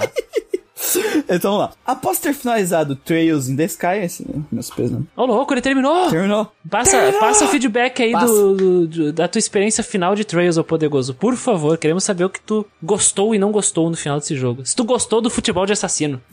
A gente precisa não- saber disso. Cara, eu não consigo. Eu- Se, se tu gostou ou não gostou da cena da, da casa de banho. Mano, eu não consigo. Ele continua aqui. Estava cogitando em começar Final Fantasy 13 2. Ai. Esse, eu, Ai. cara, desculpa. No, no momento que começou a ter número depois de número, pra mim, Final Fantasy já chegou É, no fundo é do número poço. depois de número não dá.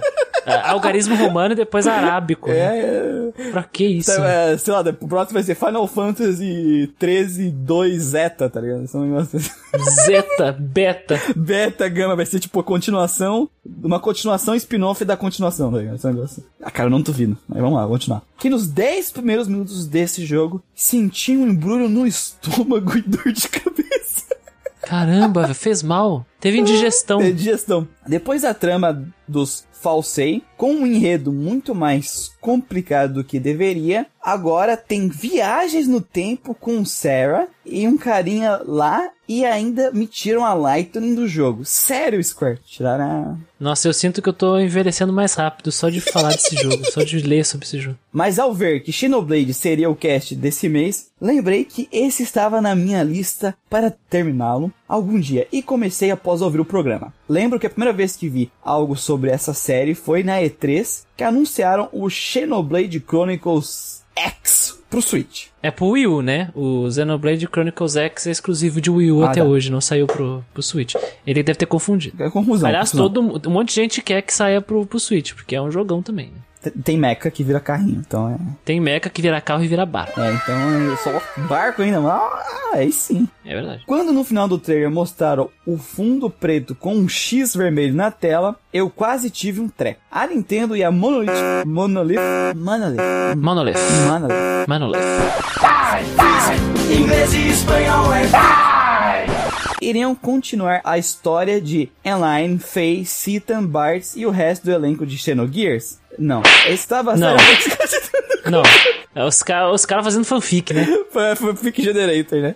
Ah, mas quando o cara é muito fã do negócio, é- ele sempre tem, aquela, É. sempre tem aquela esperança, né? Aquela esperança É. que... Me passaram aqui no grupo do Zap, é verdade esse bilhete, É, sabe? é. Isso é- Não, não. Tá não, com a Square, é. tá com a Square. Xeno, Xenoblade Chronicles X é uma história nova. Tá com a Square, gente, não adianta. E a Square não tá nem aí. Não vai mexer nunca É. mais nisso aí, porque ele- nenhum deles mexeu nesse jogo. Era uma equipe diferente que foi embora. Nunca mais vão mexer. Estava seriamente cogitando comprar este console só para vê-lo novamente. Tava ali com a fanfic dele. O cara ia comprar um Wii U pra, pra um casa do- do- de uma esperança que não existe. Imagina, ele, ele joga o Xenoblade Chronicles X e não tem nada de Nossa, Xenogears. coitado. Ia ser triste. Pelo menos o jogo é da hora, velho. Pelo menos o jogo é bom. Pelo menos vai ter uma jogatina boa. É. Contudo, soube que apenas a continuação desse primeiro Xenoblade e que o game do PS1 continuava no PS2, sem os mechas gigantes. Não continua no PS2. É que, ah, então vamos explicar umas coisas pro Shumi. Xenoblade Chronicles e Xenoblade Chronicles X não tem ligação. O Xenoblade Chronicles X não é sequência. Xenosaga não é sequência de Xenogears. Isso. Porque ele deve. Jogos de PS2 que ele tá falando, ele deve estar pensando no Xenosaga. É, Xenosaga acredito não é. Não tem relação nenhuma com Xenogears. Tá entendendo? Xenogears é a quinta parte de uma série que não teve mais nenhuma parte, tá sozinha, perdida pra sempre na Não, Square. Xenogears é metade da quinta parte. Ah, é verdade. Porque não foi terminado, né? Devidamente. É, não foi é, terminado da forma correta, né? Foi tipo metade do jogo feito É uma pressas. porção da- do quinto capítulo de uma série de seis capítulos que jamais tiveram outros capítulos publicados Isso. porque os autores pularam fora da, da Square Enix. Exatamente. Então, nunca mais vamos revisitar aqueles personagens, a não ser que a Square Enix tenha vontade de tirar o dinheiro da nostalgia dos fãs dessa quinta parte. É, a, a dica, a dica, Shumi, é aquela propaganda, desapega. Desapega, Desapega. desapega, desapega. É, joga Xenoblade, joga Xeno... Se bem que o Xenosaga também já, já, já foi, né? É, Xenosaga Então, também jogo- é aquela, aquela coisa, são três jogos de uma série de cinco. Porque não pode ser quatro. É, né? quatro. E aí isso é...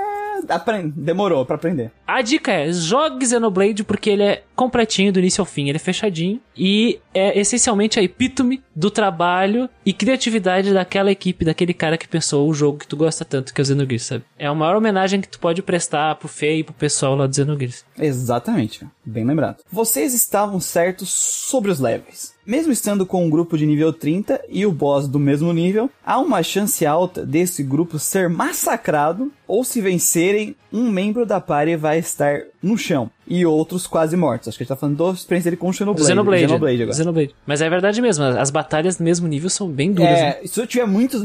Cara, Eu gosto disso, cara. Ah, tem que ser, assim, é aquele negócio de... É muito difícil tu dar muito overlevel, mas se tu der overlevel, tu destrói o boss. Se tu já é muito low level, tu não passa. Tu não tem, não tem como passar. Tem como Mas tá parar. no mesmo nível, a batalha é acirrada. É e eu gosto disso. Acho que falta isso em RPG, aliás. Falta proteção aí nos RPG, pra, pra aquele meme lá do vou enfrentar o primeiro boss depois de fazer todas as sidequests não ser possível, né?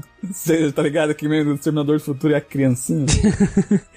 o boss, o primeiro boss joguei eu depois fiz todas as sidequests. Não pode, aquilo lá não pode acontecer. Mas vamos lá. Quebra o jogo. Vou seguir o conselho do Manuel e não fazer side quests. Tentei fazer algumas e passei quase duas horas para achar o NPC que pediu a quest para concluí-la. Prefiro, nesse caso, grindar na raça. É, nem, nem- Assim, primeiro, nem precisa grindar tanto. Se tu seguir a estradinha e matar os inimigos que estão na estrada, tu vai conseguir a maior parte dos levels que tu precisa para passar o jogo. Eu mesmo fiz assim e só tive que parar para grindar duas vezes durante o jogo, né? É só pra deixar claro. Então nem te estressa com isso. Ó, eu- e outra coisa, ah, essa sidequest, imagino que ele esteja falando, deve ser lá da Colônia 9 de encontrar as criancinhas e entregar item. Essas são as sidequests que eu não fazia. Eu fazia a sidequest de matar monstro, que aliás ajuda bastante. Se tu gosta, tu quer grindar matando bicho, pega a sidequest de matar monstro. É muito mais fácil daí tu, subir de nível, porque daí tu mata monstro e tu já ganha recompensa da sidequest. Então é a dica do Cris aí, tá? Isso aí. Simples, fácil, rápido. Sim. E tu vai, e tu vai fazendo essa, essa sidequest de matar monstro no caminho. No caminho, sim. Tranquilaço. Agora, se me dão licença, acabei de pegar o Dumban, né? O famoso Dumban. Dum Dum, Bambam. Dum dum. E vou testá-lo na party agora e pensar se devo tirar a Charla. Aí eu, ele pediu o som da música romântica do, do Kennedy. Coloca aí o.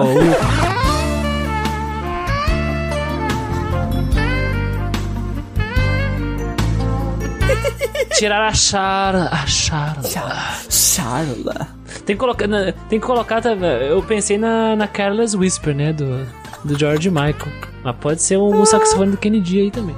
Pra ver se o Dumban Tcharam. fica fixo na party. Cara, a minha party era do Dum Dum, Charla e o Shuk. Essa foi a minha party. A minha parte definitiva foi o Shuk, eu já falei no podcast, mas repito aqui. O Shuk, o Ryan e o. e o Nopon lá, o. Como é que é o nome dele? O Rick. O Rick. Foi aqueles ali. Ô, mano, eles funcionam muito bem juntos. Nossa, demais. Rick cura demais, velho. Cara, Rick é bom, Rick é bom. Rick é bom demais. Porque, PS, que a Fiora esteja num lugar bom. Ó, Olha, cara, no teu coração com certeza ela vai estar bem. é porque no resto é inferno mesmo. É, Nossa, é, é, não, não falamos sobre Fiora. Não falamos sobre Pra Fiora. pessoas Proibido. que. Proib... Não, não, po- podemos falar, mas é es- é coisas spoilerentas aqui que não é legal. Mas mande os feedbacks aí quando... da tua experiência quando terminar. Porque esse jogo é demais, hein? 10 de 10. E manda a experiência o que tá achando da narrativa, cara, que é a parte mais que brilha Xenoblade. É, continua, continua falando como é que tá aí o, o cheiro verde. O cheiro verde.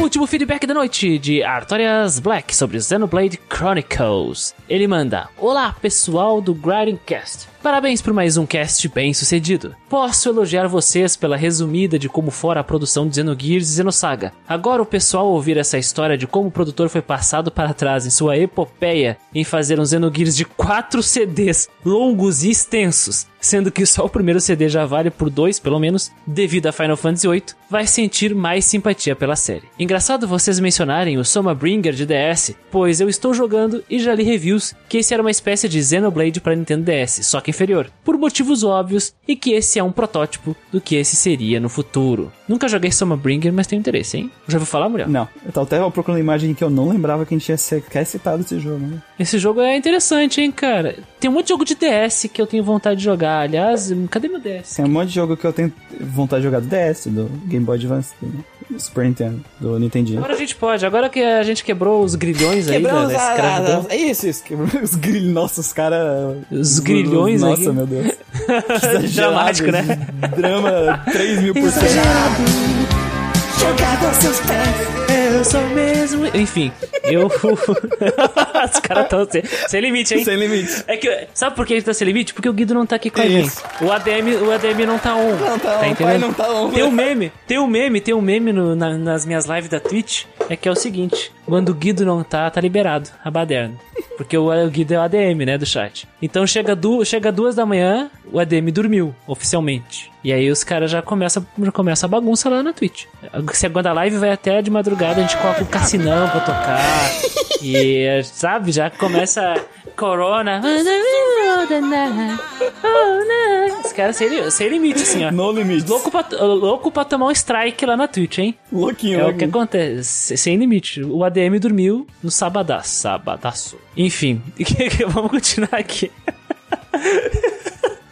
Jogando Xenoblade, apesar da história ser cativante assim como os personagens, fiquei meio decepcionado por não controlarmos robôs mechas gigantes nos combates. Acredito que Xenogears era marcante por isso, pois era incomum ou raro ter um RPG onde podíamos ser um tipo de Amuro Ray, Hero Yui, Setsuna FCA, Gai Shisho, Shouzama... Oh, peraí, que eu vou, eu, eu vou dar Caralho, as o cara dicas aqui. as- Calma, vamos calma, vamos calma, vamos calma, vamos calma. Ele deve ser um grande fã de mecha que nem eu, tá? Tá- tu acha? Eu acho que não. Cara, eu- quantos animes tu tem? Uns Po- po- 60? Podíamos ser, um- podíamos ser um tipo de Amuro Ray. Amuro Ray é o protagonista do Gundam de 79, tá? Hiro Yui, que é, se não me engano, o protagonista de Gundam Wing. Caralho. Setsuna FCA, que é o protagonista de Gundam Zero. Tá, esses aí eu sei de cabeça. Aí o, o Gai Shishio, que é o do Gal Gai Gar, que eu gosto pra cacete. ga, ga, ga. Gal Gal. É, muito bom.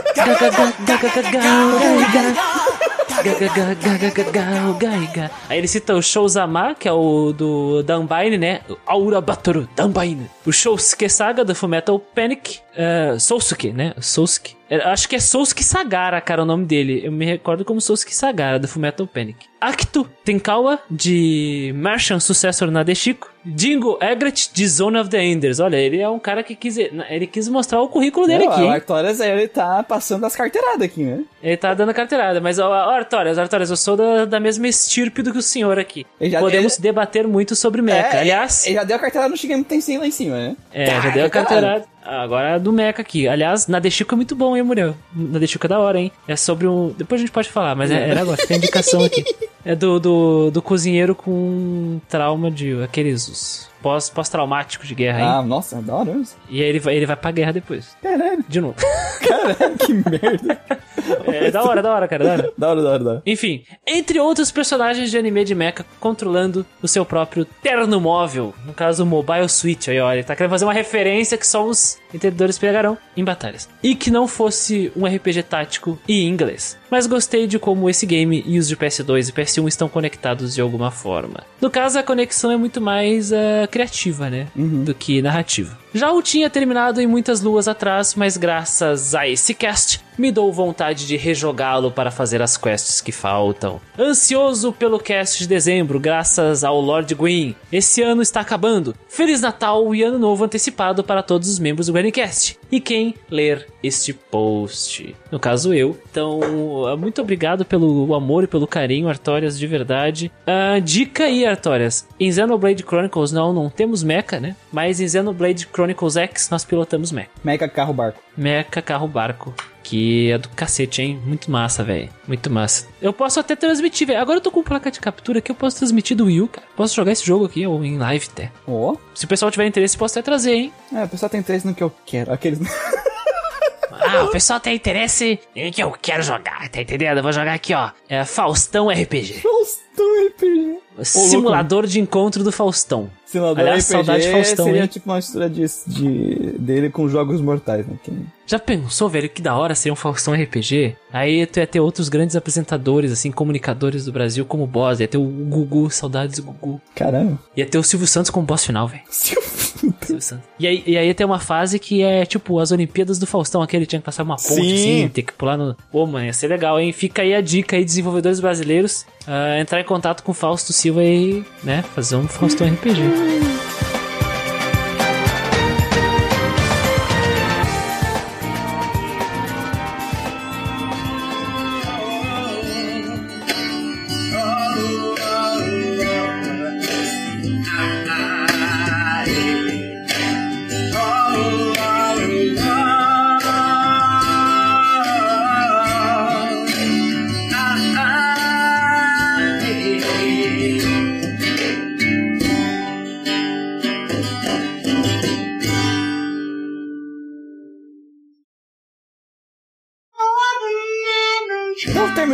Aqui o Questlog 16, né? Batemos a nossa média de tempo aqui.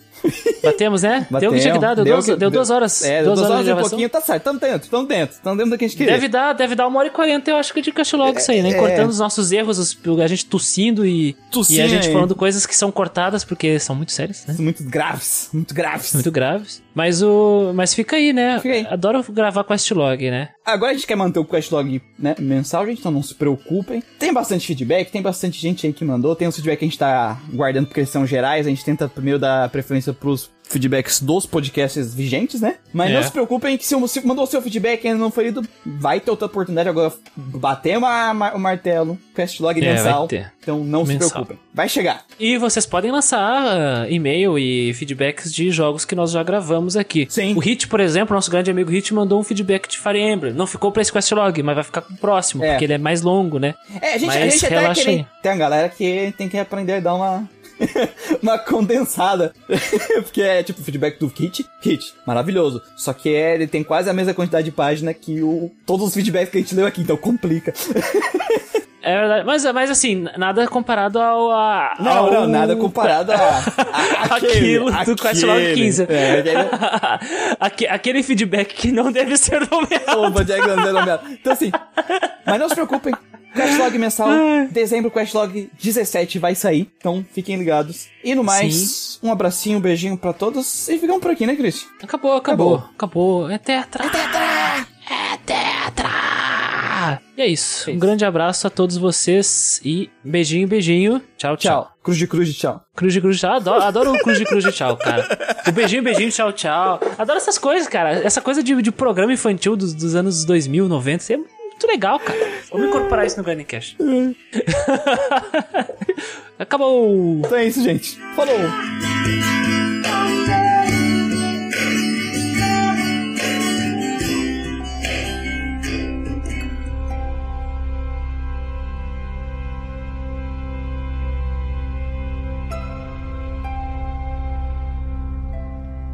Ele esperava que isso não fosse aparecer no podcast. Mas ele estava enganado. Esse é o poder do editor. Cá entre nós aqui, porque a gente sabe que o Wilkin não vai colocar isso na, na edição final. Ah, né, eu não sei. Cá entre nós aqui. Souls, Souls, coisa é da canseira, hein, cara? Dá, dá preguicinha demais, velho. Nossa. Souls, coisa é foda. Nossa. Aí vem o joystick de ouro lá e vem ah, o melhor jogo de todos os tempos. Ah, Ah, deve- tá. Dormi demais, É. hein? É, dormi demais, hein? Nossa.